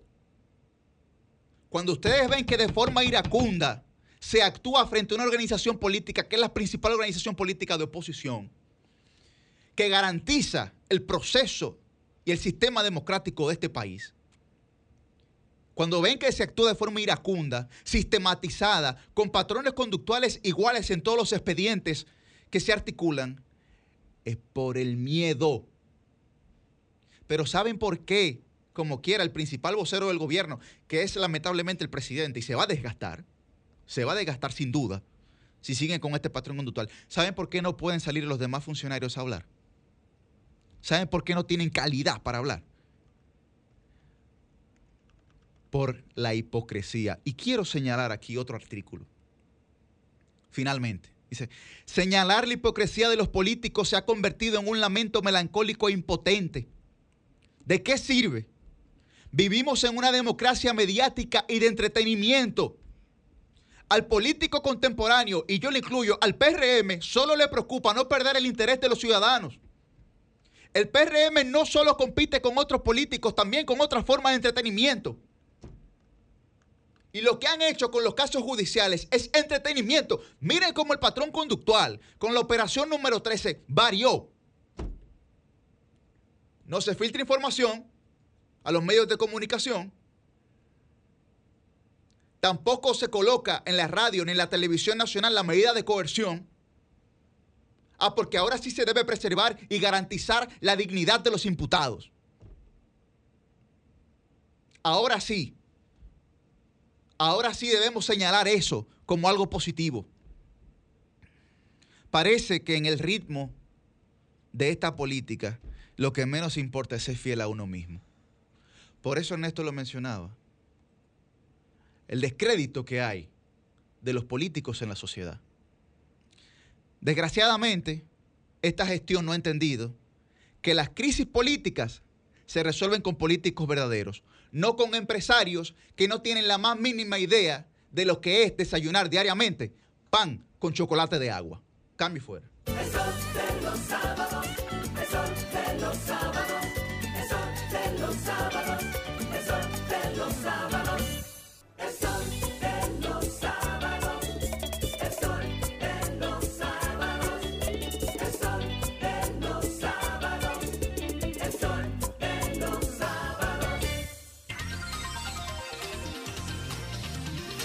A las 9, 9 minutos de la mañana y posterior a nuestra ronda de comentarios tenemos nuestro primer invitado del día de hoy. Estaremos hablando con Jan Suriel, que es analista meteorológico, sobre los detalles eh, de la onda tropical eh, que nos afecta y el aumento de las lluvias en el país. Buenos días, Jan. Sí, muy buenos días. Un saludo muy especial a todos en cabina ya, Miguel, Susi, Ernesto, Yuri, Guarocuya y a todos los amigos radio oyentes. Gracias, Estoy para, para informarles. Jan, hemos visto las piscinas eh, que se generan en el Distrito Nacional principalmente. ¿Cuál es la situación meteorológica del país actualmente y qué se espera para lo que resta de los próximos días? Bueno, las, las piscinas ya es algo normal para los capitaleños cada vez que llueve. La nueva Venecia. Sí, sí, definitivamente que, que se ha convertido en una gran problemática. Y no necesariamente por la cantidad de lluvias. Claro, por ejemplo, lo- eh, ayer, ayer llovió de manera significativa en el transcurso de la madrugada, pero en realidad el principal problema es el drenaje y ahí es que tiene la, la alcaldía y las autoridades en sentido general un gran reto por delante porque el- la basura, los desechos plásticos principalmente se han convertido en esta gran problemática y, y ya vemos las consecuencias, cómo las calles y las avenidas resultan inundadas cada vez que llueve. Bueno, tenemos eh, esa onda tropical que ya hoy se alejó de República Dominicana, la que ayer provocó lluvias y también en el transcurso de la madrugada generó más de 200 descargas eléctricas en gran parte del país. La mayoría de ellas en el sur, justamente aquí en Santo Domingo, y también al noreste de Samaná y en la cordillera central. Esa es la onda número 9, pero ya mañana vamos a tener la cercanía de otra onda tropical que estará interactuando con una vaguada y también estaría generando más precipitaciones en República Dominicana. Hoy será un día entre parcialmente nublado, algunas precipitaciones moderadas en la tarde hacia la cordillera central, el Cibao, noreste, también hacia el sureste, pero mañana tendremos el incremento de las precipitaciones en casi todo el país por la nueva onda tropical.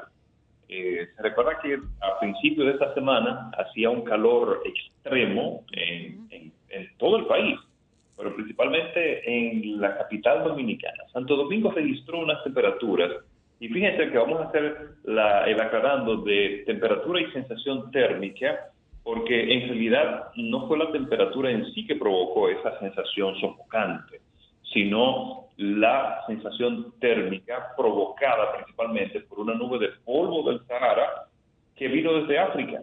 Desde allá, desde aproximadamente unos 5.000, 6.000 kilómetros de distancia, se generó una tormenta de arena hace aproximadamente semana y media y fue tan grande que gran parte de esa arena fue elevada a la atmósfera y los vientos que llegan desde el este del Atlántico arrastraron esas partículas y las trajeron a República Dominicana. Ya tenemos ese fenómeno todos los años, siempre ha sucedido.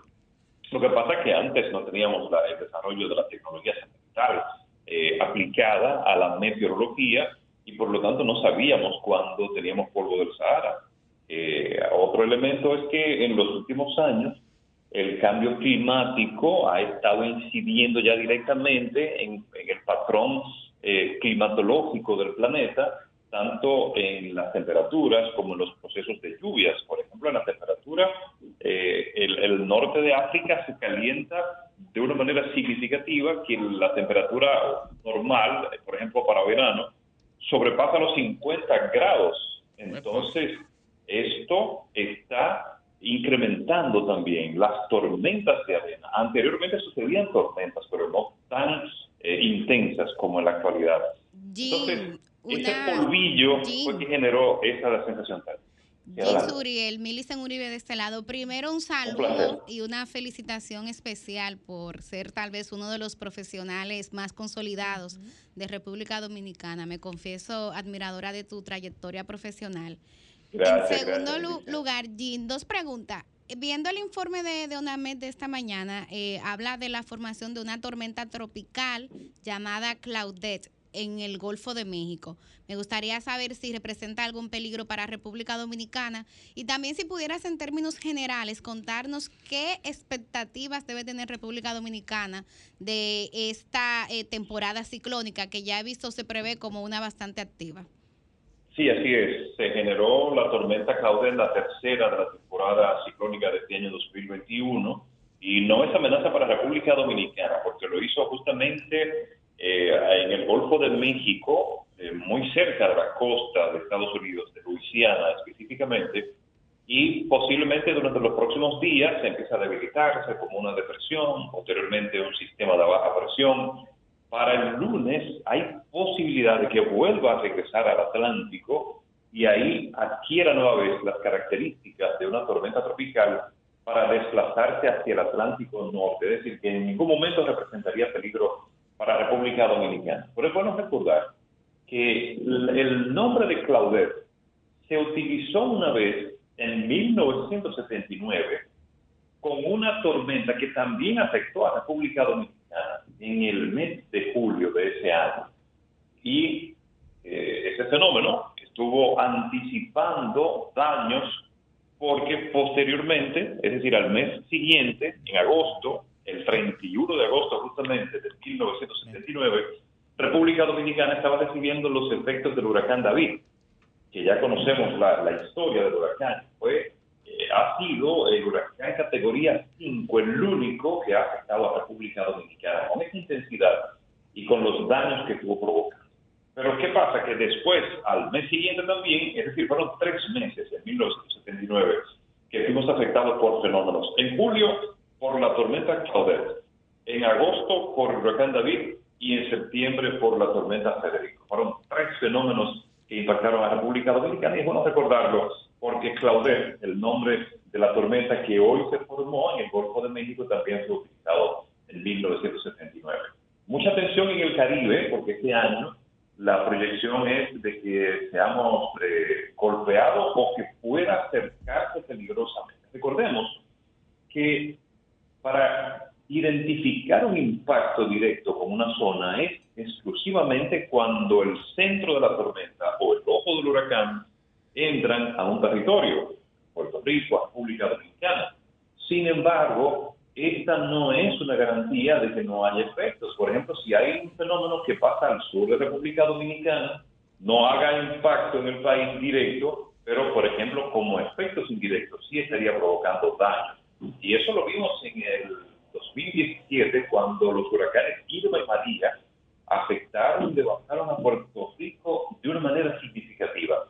No impactaron a la República Dominicana porque pasaron aproximadamente a unos 200 kilómetros al norte y noreste de la República Dominicana, pero los efectos fueron cuantiosos en gran parte del país. Y eso nos enseña que los fenómenos atmosféricos no tienen que afectar o impactar directamente a nuestro país para provocar daños. Y segundo, también los fenómenos nos están enseñando y que no tienen que tener una categoría de huracán para que sea destructivo. Por ejemplo, vimos como las tormentas Noel y Olga en 2007, que fueron simples tormentas, sin embargo desarrollaron una nubosidad tan grande y desarrollaron unas precipitaciones significativas que provocaron daños cuantiosos durante durante varias semanas en, el territorio dominicano. Y, ni hablar de las vaguadas, por ejemplo. En 2016 unas, eh, fueron tres vaguadas que se establecieron en la región del Cibao y provocaron unas inundaciones durante el mes de noviembre completo que dañó gran parte de la agricultura. Este año se esperan por lo menos entre 18 y 20 tormentas con nombres en el Atlántico. Ya van tres. Son muchas. entre 16 y 17. Muchas. Por eso es que se le cataloga como, como una temporada por encima de lo normal, porque en una temporada eh, promedio se forman, por ejemplo, 14 tormentas. Se esperan 18. Ernesto Jiménez de este lado. Hermano, Gracias, hermano. Mi aprecio y respeto para ti. Una Gracias. pregunta eh, breve, vamos terminando la entrevista. ¿Tenemos Claro. registro en República Dominicana del aumento medio de la temperatura de los últimos eh, 20, 25 años? Te lo pregunto porque particularmente recuerdo cuando era un niño que iba al campo, a donde mi abuela, eh, la sensación en diciembre, que es cuando cumplo años, que era mucho más agradable que lo que siento, claro, en los últimos años. O sea, eh, eh, particularmente, y lo he escuchado a, much- a muchas personas también decirlo, como que las temperaturas por ahí por eh, noviembre, diciembre, son ahora mucho más altas que hace unos años atrás. Y nos gustaría saber si eso está medido y si se tienen registros que, que validen esa percepción popular. Sí, definitivamente que la Oficina Nacional de Meteorología es el organismo que va recabando esas informaciones año tras año y tiene un, un récord histórico desde el 1900 hasta la fecha de tanto de temperatura como de precipitaciones en toda la República Dominicana. De hecho, en los últimos 40 años se ha registrado, vamos a hablar lo primero a nivel general, en todo el planeta se ha registrado una, un incremento significativo de la, de la temperatura. En República Dominicana no escapa a esa realidad porque es un proceso mundial en el que se ven totalmente afectados los patrones meteorológicos. En República Dominicana, por ejemplo, en los últimos 20 años, estamos hablando principalmente desde el año 2000, se ha registrado un evento muy particular. Recordemos que verano, que a propósito comienza mañana, no ha comenzado. Este calorcito que hemos sentido ahora mismo es como uh, probando probando un pedacito del bizcocho. a calentar. Una, una previa. Sí, una previa, exactamente. Entonces, el verano, hace 30, 40 años atrás, se concentraba con temperaturas muy calurosas entre julio, agosto y septiembre. Eran los tres meses más calientes en República Dominicana. Pero también teníamos un evento que el calor no era en el día completo, sino que se concentraba desde las 11 de la mañana hasta las 3 de la tarde. Entonces ahí era, por eso fue que se generó una cultura de que el dominicano usualmente se quedaba en la casa desde el mediodía hasta las 2 de la tarde, 3. Porque eh, a- en, el, en el- en el espacio abierto eh, el calor, la sensación era muy, muy elevada. Entonces, se ha dado algo muy preocupante en República Dominicana en los últimos 20 años. El calor, vamos a hablar de las temperaturas. Las temperaturas han incrementado en dos direcciones. Primero, en meses, ya no son julio, agosto y septiembre, ya estamos recibiendo temperaturas calurosas desde abril y todavía en noviembre estamos recibiendo ese calorcito. Bueno. Entonces, tenemos que por lo menos entre tres a cuatro meses adicionales a los tres meses del verano, se han incrementado las temperaturas en República Dominicana. Y el otro elemento es en hora, en el transcurso del día, ya no es a las 11 de la mañana que empieza a hacer calor, es a las 7 de la mañana cuando uno se levanta, ya para esta fecha, que la sensación térmica empieza a incrementar y todavía a las 8 o a las 9 de la noche está con esa misma. Bueno, muchísimas gracias, Jan Suriel, por las informaciones tan acertadas que nos ha dado en términos meteorológicos de, de la realidad dominicana. Muchísimas gracias, Jan. Jim, bye bye, gracias. Bueno, eh, hay, hay- hay un tema, antes de, de- de terminar, ¿es Jan o Jean? Jean, Jean, Jean Suriel, eh, sí, lo que pasa es que me hubiera gustado que fuera Jean porque me, me gusta el, el- el tono francés. Sin Jean-Claude. embargo, lo adoptaron Jean eh, a lo, a lo Bueno, muchísimas gracias. Hasta luego, Suriel. Un placer tenerte acá. No, en francés, es en Sí, inglés. en inglés, en inglés. Bye, un abrazo. gracias. Bye, Bueno, pues, siendo las 9 y 23 de la mañana, vamos a dar paso de inmediato a nuestra segunda entrevista, que es nuestra entrevista central. Ya tenemos al doctor José Ernesto Guerrero conectado a través de la plataforma Zoom. Él es médico epidemiológico y con él vamos a hablar sobre las jornadas de vacunación y además las variantes de, la de las vacunas, ¿no? La, De la la- variante de, la, de la virus. De la cepa, de la cepa del virus y cómo las vacunas, pues entonces pueden reaccionar ante esa variante, la Sinovac, la Pfizer. Comenzando, doctor, con que algunos estudios ya dicen que la Sinovac es apenas un 51% efectiva dentro de las nuevas variantes del virus. Y la Sinovac es con la que la mayor cantidad o porcentaje de población dominicana está vacunada. Gracias a Dios. Buenos días, doctor. El, el micrófono. Esto es en vivo. Sí. Ahora sí. Buenos días a todos, buenos días. Buenos días a los Adelante, amigos doctor. oyentes. Muy buenos días, Eh, doctor. bueno, lo que tú me dices, eh, ciertamente, eh, tu pregunta es muy buena, relativa a la vacuna Sinovac. Primero debo empezar por decir que todas las vacunas son buenas y que uno tiene que utilizar la vacuna que está más cerca y la que está más pronto. Es tiempo de, de acortar los, los riesgos. Sin embargo, de todas las vacunas que se usan en República Dominicana y una gran parte en el mundo, la Sinovac fue, y la vacuna Sinovac y la otra vacuna china, fueron las únicas que no completaron su fase 3 de, de investigación con que tú podías medir con mayor precisión cuál era la, eficacia de esa vacuna. Sí, ellos han realizado diferentes estudios en Turquía, en, en Brasil y bueno, y en otros países, en Chile, eh, eh, para, para más o menos tratar de establecer cuál es la eficacia de esa vacuna. Y dicho por los fabricantes, la vacuna está alrededor de una eficacia de un 53%, alrededor del 53%, para prevenir contagios. Acuérdate que las vacunas se prevén siempre midiendo gente que se va a enfermar versus gente que no se enferma, ¿eh? y hay una definición clara. Bueno, pero prevenir contagios apenas sobrepasa el límite que se había pu- propuesto como, como bueno para aceptar o no una vacuna.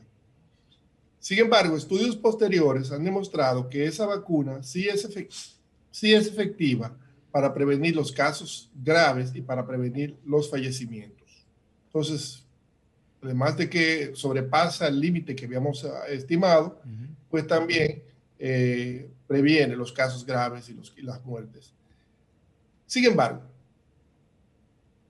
eh, vacunas, por ejemplo, como la Pfizer, que ya está llegando al país y está llegando más consecuentemente, URRA, eh, sí tiene una eficacia alta. Con dos dosis, con una sola dosis, la vacuna Sinovac para prevenir contagio es alrededor de un 5%, 3 a 5%. Con una sola Eh, dosis. Una sola dosis. Es como no ponerte nada. Con, con una sola dosis, la vacuna Pfizer te llega a 74%. Y con dos dosis te llega a 95%. Doctor, pero por una pregunta, ahora la pregunta del millón, y disculpen mis compañeras y compañeros, la pregunta del millón. Ya A yo ver. tengo mis dos dosis Sinovac, Porque esa era la que había. porque esa era la que había, ¿verdad? Muy ¿Puedo, ¿Puedo vacunarme nueva vez con la Pfizer sin que eso tenga un efecto secundario eh, eh, nocivo para mi cuerpo? Para mi organismo. Veamos. Los fabricantes, los fabricantes chinos que admitieron que la vacuna tiene baja eficacia, ellos propusieron tres, tres alternativas como para elevar la eficacia de esa vacuna. Ellos nos dijeron, bueno, o ustedes usan una tercera dosis de Sinovac, o amplían el rango entre una dosis y otra, que se sabe que en vez de esperar tres semanas por una segunda, espera un mes, espera más y, y- y la respuesta es mejor. O usa una vacuna de diferente plataforma, en este caso como la Pfizer. Eso he dicho por ellos y por el investigador principal de los, de, de la- de los chinos. ¿eh? Entonces, eh, ¿qué pasa? Los ingleses empezaron a vacunar, por ejemplo, con AstraZeneca. Y hubo un momento que les hacía falta vacunas y que la AstraZeneca tenía problemas, que si seguía, que no seguía. Y no esperaron estudios y combinaron inmediatamente con Pfizer. Posteriormente empezaron a hacer investigaciones y dieron los seguimientos y se dan cuenta que combinar las vacunas AstraZeneca con Pfizer, diferentes plataformas, la respuesta era mucho mejor. Entonces, es muy probable que la respuesta con Sinovac y otras vacunas sea buena, pero tiene que ser probada. Ya se están realizando estudios, ya se están realizando estudios en Hong Kong y en Filipinas con esta vacuna y probando con la Pfizer a ver qué pasa. Yo creo que los beneficios van a ser buenos, no, no veo ninguna complicación entre ninguna de las, de las vacunas y, y creo que por ahí va el futuro. Doctor, ajá, dale, Susi. Hay un tema eh, muy mencionado de la eh, inmunidad colectiva, la inmunidad de rebaño. Y en ese sentido, pues hay diferentes eh, especulaciones al respecto, informaciones, y tenemos también las declaraciones más o menos recientes del director del Servicio Nacional de Salud, SNS, doctor Mario Lama, que dice que es poco probable que eso se logre en el país. ¿Se puede lograr, no se puede lograr y por qué? Perdón, ¿tu nombre es, Sofía o, o Jen? Susi, Susi Aquino. Susi, ah, Susi. Susi, muy buena pregunta, Susi. Porque es lo que a todos los países están apostando, a la llamada inmunidad de rebaño. Fíjate que Estados Unidos ya tiene estados con más del 70%, y shh, dicho adiós a las mascarillas, porque el virus, no, el riesgo relativo para pasar de una persona a otra es muy bajo, y entonces eh, se interrumpe la cadena de transmisión. Entonces, todos los países estamos apostando a esa alternativa. Las vacunas que tienen alta eficacia necesitan menos, por riesgo relativo y riesgo absoluto, menos personas para contaminar, para pasar de un lado a otro. Vacunas con baja eficacia, por lo menos no vas a necesitar 70, quizás un 80 o un 90 para alcanzar esa eficacia, aunque hay estudios que dicen con Sinovac y un 75 alcanzan, pero esos estudios todavía no, no están en revistas científicas. Bueno, el asunto es que todos estamos apostando a eso y eso es lo que está sucediendo en República Dominicana en estos momentos. Para ponerte el ejemplo, yo creo que nosotros estamos en uno de, esas, de esos combates que ustedes juegan ahí en los, en los videos. Por un lado está el virus y por otro lado está la vacuna. Estamos como en el penúltimo, ahora vamos a decir que es un penúltimo y penúltimo round.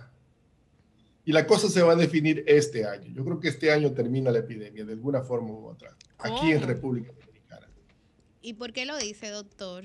Lo digo porque o el virus va a, a terminar tocando a todos los susceptibles que quedan, como estamos en una tercera ola en estos momentos que va a seguir ascendiendo, o alcanzamos los- la, la inmunidad de rebaño con, las con las vacunas que están llegando. Eso sería, doctor, lo que usted dice, una muy buena noticia para la mayoría de los dominicanos de que Digamos para este todos. año, este año se terminaría el COVID-19. De alguna manera se va a terminar este año. Ya. Yo tengo una Pero pregunta. espero que no sea muy costoso para nosotros. Y va a depender del esfuerzo que nosotros hagamos sobre quién va a salir noqueado y cómo vamos, qué tan mal vamos a quedar después de este año. Lo digo porque si nosotros logramos alcanzar la inmunidad de rebaño, ¿qué ne- ¿cuánto necesitamos personas vacunar con dos dosis? Necesitamos llegar por lo menos a 8 millones personas de los 11 millones que tenemos.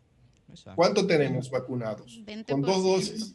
creo que Dos son millones tres trescientos nada mil, ¿no? Con dos dosis. Necesitaríamos 5 millones de personas con dos dosis todavía. Ok. ¿Qué quiere decir eso? Para alcanzar 5 millones de personas con dos dosis en dos meses, porque dos meses es que está la ola fuerte, en dos meses, tendríamos que estar vacunando. Acuérdate que son dos dosis. ¿eh? Tendríamos que estar poniendo por lo menos 180 mil dosis diariamente en los próximos dos meses.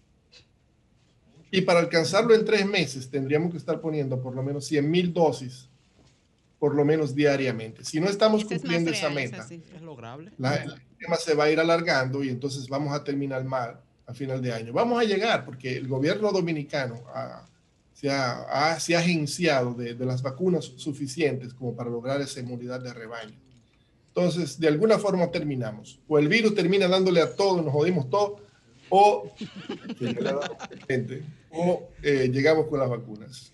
Gracias, doctor. Milicen Uribe de, de este lado, eh, doctor. Tengo una pregunta en relación a respuestas ante esta eh, tercera ola de COVID-19 en República Dominicana.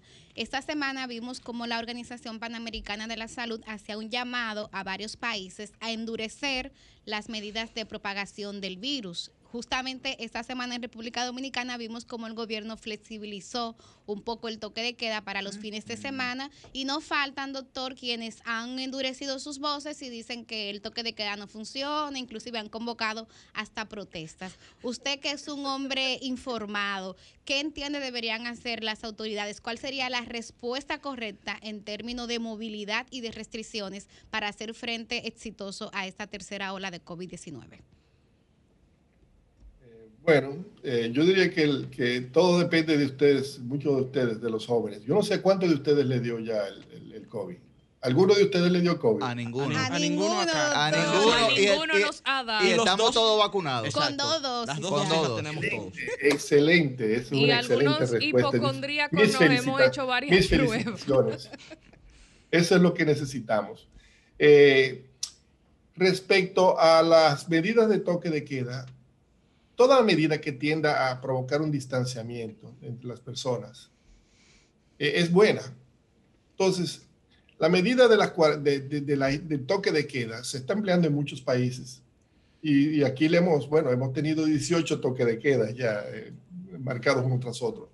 Pero esta efectividad de los toques de queda es limitado parcial, yo diría. Puesto que mientras tú estás correteando un grupo de personas en la calle, un grupo, ¿eh? un grupo de personas en la calle que está haciendo su teteo y todas sus travesías, travesuras, al aire libre, al aire libre. Entonces, mientras tú estás provocando eso, tú haces ¡pum! y haces un cierre de las 3 de la tarde o de las 12 del mediodía. ¿Qué hace la gente? Tiene que correr todos al supermercado, a la farmacia, en el transporte. Y En el toda esa otra gente que no tiene que nada que ver con teteo y está de lo más inocente, se ve obligada a interaccionar y se crea entonces un conglomerado y entonces ahí eh, también mucho más fácil porque hay mucho más gente, se va a transmitir mucho más Doctor, yo le voy a, doctor, yo le voy a ceder el tiempo de mi comentario a partir de hoy todos los sábados. doctor.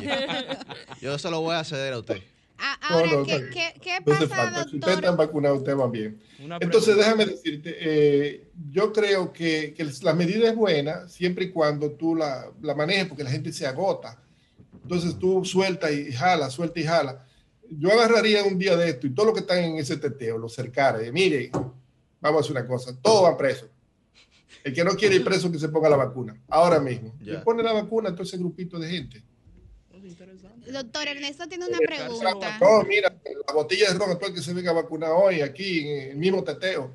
Y solucionamos eso, porque los contagios no se están dando ahí. Los contagios se están dando en las casas, en las casas, con gente de confianza, donde la gente se, "Yup", se quita la mascarilla. Sí. Ahí es donde... Y en ese mismo orden, eh, doctor Ernesto Jiménez, un placer saludarlo. En ese mismo orden, se ha hablado mucho del alcohol y las vacunas, ¿no? De que no se puede tomar bebidas alcohólicas después de la vacuna. Inclusive dicen eh, algunos amigos y amigas, así de manera informal, que no se han vacunado porque es que como que no les eh, la agenda Que no van a dejar de beber, Sí, dilo la- claro. la no gente van a que-. Y que a partir de los jueves se reduce dramáticamente el porcentaje de gente que de va a vacunado. vacunarse. Entonces, ahí sería la primera pregunta, dos preguntas en una. Sería sobre qué tanta influencia tiene verdaderamente el consumo de alcohol sobre la eficacia de las vacunas. Y en segundo lugar, doctor, ya que, por ejemplo, en este programa todos tenemos las dos vacunas eh, de Sinovac, ¿se podría aplicar una tercera dosis para reforzar? Es algo que hemos escuchado también. O más aún, una tercera dosis de otra eh, marca. Sí, el doctor lo él, dijo. él- Lo- él- lo él- preguntamos. él lo mencionó. Bueno, Que lo excelente. doctor. reitere entonces. Adelante, reitérelo, por favor. Ya se me pasó la primera pregunta. Volvimos Lo, al lo de, lo ¿Cuál del era tu ropo, callo? doctor. Lo del consumo de alcohol y vacunas. Ah, consumo de alcohol. Ah, bueno, consumo de alcohol. Eh, siempre se ha, estado diciendo eso, que no se debe consumir alcohol durante, Mm. previo a la, a la toma de, de- de vacunas o medicamentos, porque una intoxicación te puede hacer confundir cualquiera de los, de los, de los cuadros. Y además, bueno, lo que tú tienes que tratar de mantener es que tu sistema inmunitario eh, se ejercite, porque lo que todas las vacunas lo que hacen es ejercitar el sistema inmunitario. Te dan un, un- un- un meme, te dan algo que va a mimi- minimizar, minimizar, minimizar, a imitar, a imitar el virus y entonces tu cuerpo pa, prepara eso para cuando el virus en realidad llegue, ya tú estés eh, preparado. Siempre se ha dicho eso de que el alcohol, yo particularmente no he encontrado ningún estudio todavía que tenga que ver con esto. Yo creo que alcohol, eh, intoxicarse sí haría daño dentro de una vacuna, porque tú puedes, no, no vas a saber si son los resultados de la vacuna o qué es lo que pasa. Pero aquí pasa lo mismo que, que siempre te han dicho con, con el alcohol y los antibióticos. Así tú estás tomando antibióticos, tú no puedes tomar alcohol. tampoco he visto eso. Yo soy médico y no me acuerdo de eso. ¿eh? Gracias, doctor. Yo creo Ha abierto que una si, lo- si el tema es alcohol, déle una botella de ron a ese muchacho para que vaya a vacunar. no hay problema ahí. Es, co- es es- es correcto, es correcto. Acá, Tengo, doctor. tengo otra pregunta. Y brevemente, doctor. y si a alguien se le ocurriera lo siguiente, que eso lo estoy hablando también con un amigo, tengo mis dos dosis de Sinovac y me quiero poner mis dos dosis de Pfizer. Es, Eso Tiene, que esperar que creo te- te- tengamos los estudios. Eh, hay estudios que, se- como dije, se están haciendo en, en Filipinas y Hong Kong con esto y nos va a decir, yo creo que no va a pasar nada. Eh, no creo que no va a pasar nada, pero no te puedo aconsejar que lo hagas ahora todavía. Hasta que no estén los Eh, estudios. Los ingleses lo hicieron, ¿eh? Cuando esperaban estudios, ¡bah! metieron una de Pfizer, eh, que es la mejor. Pero ahí eh, la referencia es Pfizer más AstraZeneca. Más todavía, a ver qué pasa. Pfizer cuidando con la, la- la- la que tenga- tenemos y, y esto va a venir, es muy probable que va a ser así y que va a ser buena. Y si yo fuera yo, yo me la pusiera, pero no se lo puedo aconsejar a nadie. Me encanta el doctor. Me encanta el doctor. Adelante. Doctor, una pregunta en relación a lo que estamos observando del COVID-19 en República Dominicana actualmente. ¿Qué pasa que han incrementado los reportes de personas fallecidas? ¿Tiene que ver con que el virus es, tan- es tal vez más letal ahora o con una capacidad de respuesta hospitalaria? Y por otro lado, el tema de los jóvenes, que también estamos viendo cada vez más jóvenes haciendo gravedad con el COVID-19. ¿Qué es lo que ha pasado que estamos teniendo este comportamiento diferente ahora? Bueno, ese comportamiento diferente es, motivado en parte por las, nuevas variables, eh, variantes, las nuevas variantes que dicen que, que afectan, con, son más fácilmente transmisibles y igualmente afectan más a los jóvenes en este momento. Es un virus caprichoso. Tú antes no sabías por qué los niños no se infectaban y por qué los adultos sí, en qué condición. Todos los días estamos aprendiendo algo de él y de las nuevas variantes que van surgiendo. La realidad es que en los, en los servicios de hospitalarios y sobre todo en las camas de, de unidades de cuidados intensivos, el promedio de edad ha descendido. Entonces son más personas más jóvenes las que están. También hay que tomar en cuenta que si tú lo ves en términos de números absolutos, se trata de que ya hay personas mayores de edad, uno de los primeros en vacunarse, y la mayoría de ellos ya tienen sus dos dosis, los los que están en, esta, en, este, en, este, en, este tramo generacional. Eh, pero sí, eh, eh, esta estas nuevas variantes eh, están de alguna manera modificando el comportamiento, y ahora las, las enfermedades son, tienen un periodo de incubación más corto, eh, son más graves. Y es un problema porque ustedes van a empezar a ver fallecimientos. Todavía vemos muy pocos fallecimientos, pero en medida que se sigan aumentando los contagios, va a aumentar el número de personas jóvenes. Y una persona joven dura más tiempo en cuidados intensivos y en los servicios hospitalarios. Con los viejos era una definición, entrate o te quedas o te vas. Pero los jóvenes luchan más. Entonces, ocupan las camas por más tiempo.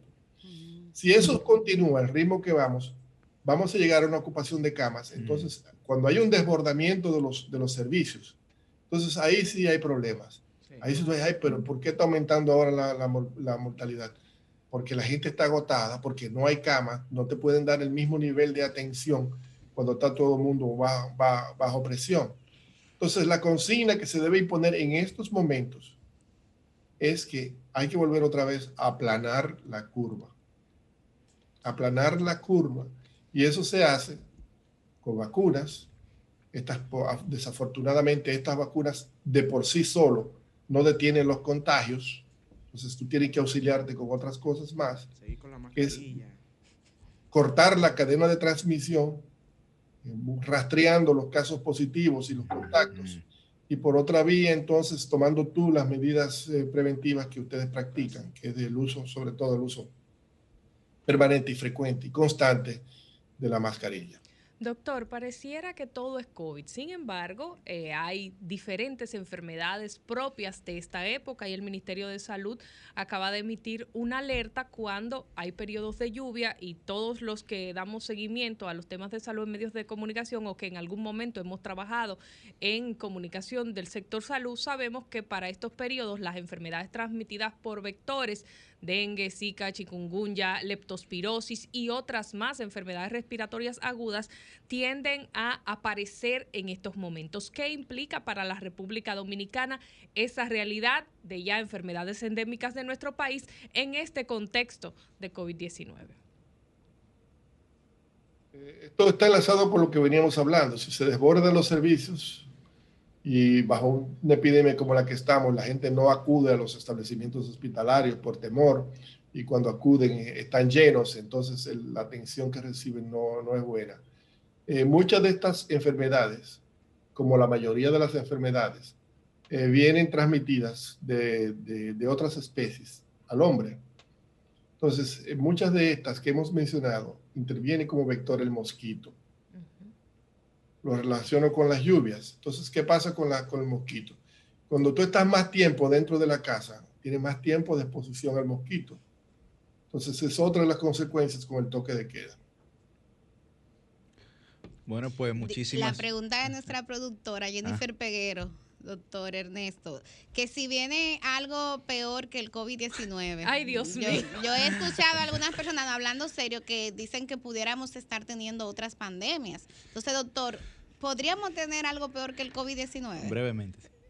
Yo, yo brevemente diría dos. Ustedes citaron una, el cambio climático.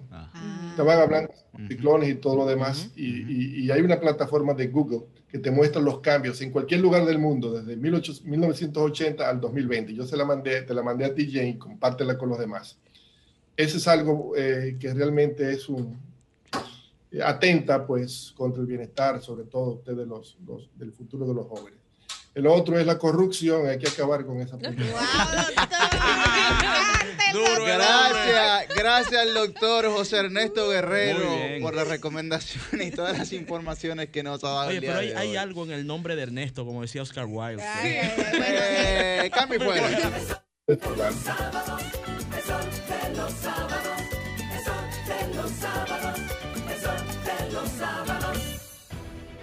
Sol 106.5, la más interactiva. Una emisora RCC Miria.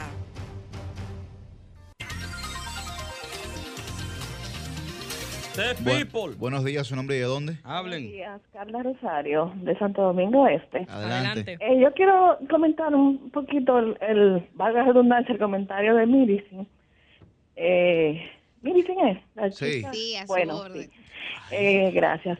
Lo que pasa es que ella decía que Danilo debía hablar. Bueno, ella, yo siento, percibo en ella un, una ausencia de amor por el PLD y por Danilo que, que sobrepasa, de hecho, el límite del tiempo, porque ella en cinco ocasiones dijo, y para terminar mi comentario, y seguí acabando y acabando con, con, con la corrupción del PLD, por supuesto.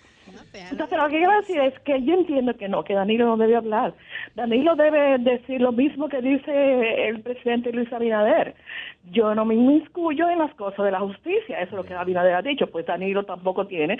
Si esos casos están en justicia, que la justicia camine y actúe siguiendo el debido proceso. Eso por un lado. Por otro lado, también con relación a estos casos que son supuestos todavía, porque por ejemplo el de, la, el de las ERE, en base a una a una auditoría que no tiene valor legal para hacer ante la justicia, que ni siquiera se le han presentado para que los los supuestos acusados o como se llame eh, puedan defenderse y dar explicaciones al respecto, ¿no? Ellos no hicieron Gracias. Aló, eh, Entonces, en, en, en ese sentido también, tiene que decir el PLD lo mismo que dice el PRM. No, cada quien es La responsable. responsabilidad penal es la individual. Exactamente. Ahí, ahí, está, ahí está su Gracias llamada. por ¿verdad? su llamada. Aceptamos críticas y observaciones. Meli, ¿qué es así lo que que le pasa a los gracias. oyentes? Los, los oyentes están hoy. Buenos días, su nombre dónde? Activos. Buen día, buen día. actives. Sí. Lo, Buen día. Lo que, lo que pasa es que ellos están acusando de todos los negocios que hicieron. Si hicieron 100 negocios, ellos pusieron 100, eh, me- 100 negocios que son corrupción, donde no es así. Yo trabajé muchos años en la CDE y yo conozco eso. Eso no es verdad lo que, está, lo que están diciendo. Y yo no estoy defendiendo al gobierno, yo estoy diciendo las cosas como son. Es igual que lo que decían de de, de el, el alambre que se robaron en el aeropuerto. Yo trabajé 13 años ahí y en mis 13 años se lo robaron más de 6 o 7 veces. Se los llevaban para, para venderlo. ¿Cómo se lo llevaban? Sencillamente, yo lo iban alando y cortando pedazos de a dos, de, de a dos metros de diámetro y lo sacaban así, lo cortaban. Así que eso de que era terrorismo, mentira, ahí no hay terrorismo nada. Ahí lo que había era robo. Es como la sexta o séptima vez que yo sé que se roban esos cables. Gracias, para buen día. Ahí está, no es culpa del PLD. Buenos días, ¿su nombre y de dónde? Buenos días, buenos días. Te habla Pablo de San Cristóbal. Adelante, Pablo. Óyeme, eh, dos cosas. Número uno, al río Nigua, principalmente en el centro del pueblo que atraviesa por Madre Vieja. Ya no ha, no ha sido uno ni dos veces que yo he llamado por otro programa y llamé a medio ambiente con respecto a cómo las carretas y los motores, esos trimotos, iban sacando la arena hacia arriba al frente de todo el mundo y no pasa nada. ¿Cuál río es? Rep- Repite, por favor. El río Nigua, río Nigua. Río Nigua. Río Nigua, sí, entonces... ¿A qué altura? de- el presida, por donde está el puente de la Sánchez. Ok. A la vista de todo el mundo, por ahí cosa todo el mundo. Llamé a medio ambiente y lo que me dijeron es que tengo que llamar a una qué sé yo qué y ver mil cosas para tomarle una denuncia de que están sacando la arena al río. Eso es increíble. Entonces, eh, la- lamentablemente no hay una autoridad que nosotros que podamos llamar a reclamar la situación de San Cristóbal. Y otra cosa es, con respecto a, a una medida que salió la semana pasada de los bancos y para darle empleo a la gente o cogerle lo, lo que es el dinero que entra a su cuenta. Lamentablemente en este país, si usted tiene una deuda, usted no puede entrar a trabajar. Es más, mejor dicho, no le dan trabajo si usted Y si le dan trabajo, asegúrese bien de que usted tiene que llevar las cartas de que usted canceló sus préstamos. Si no, no le dan trabajo. Y eso es deprimente porque si usted no trabaja, ¿cómo paga? La, la denuncia de medio ambiente ah, vamos a hacerla ahí- llegar ahí está- entonces, ahí Río está- Buenos días. ¿su nombre y de dónde? Adelante, le escuchamos. Buenos días, Franklin, Santo Domingo Norte. Bien, Mira, Franklin. y- mientras los comunicadores afines al gobierno y el gobierno mismo no se olviden, no se desintoxiquen del síndrome del PLD y del grandismo que ya pasó, esta es su oportunidad de demostrar todo lo que pueden hacer. Mientras ellos no se desintoxiquen de eso y sigan hablando de las cosas que pasaron con el PLD, no van a avanzar. Los comunicadores, Danilo no tiene que dar explicaciones por una persona mayor de 18 años que cometió X o Y. Si da explicaciones, estaría defendiéndolo. Él tiene que dejarlo que la justicia fluya. Y el, el gobierno lo que tiene que sentarse es a ejecutar su POA, a que el plan social trabaje. Efectivamente. Bueno, ahí- ahí, está su llamado. Bre- brevemente, tenemos, tengo aquí en línea al diputado por San Cristóbal, Eddie Montaz, que está escuchando el programa y quiere hacer una, una aseveración sobre el tema de los ríos en San Cristóbal. Adelante, Eddie.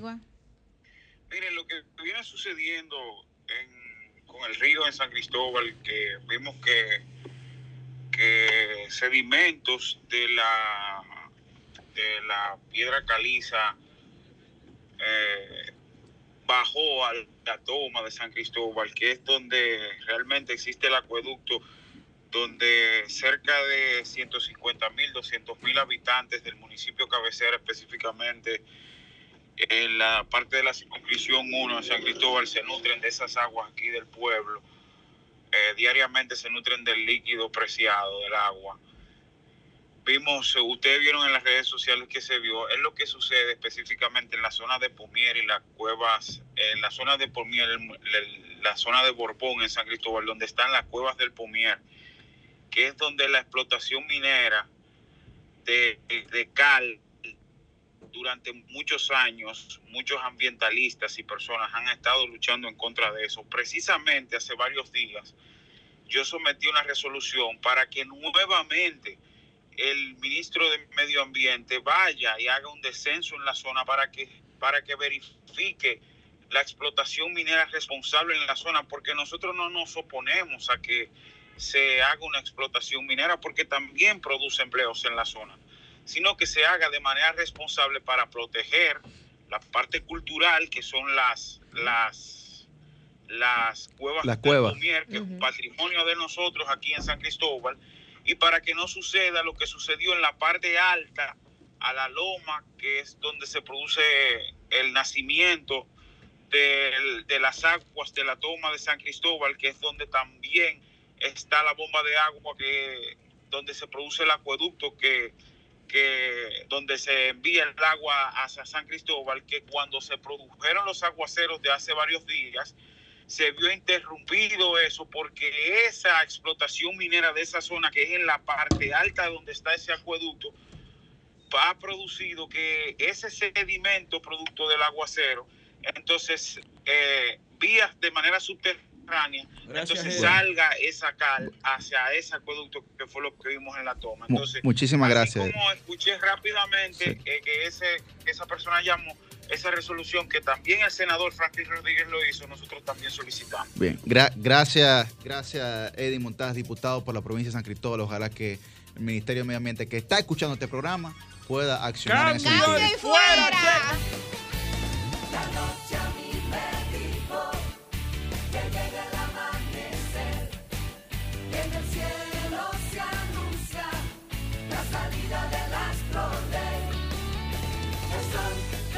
outside.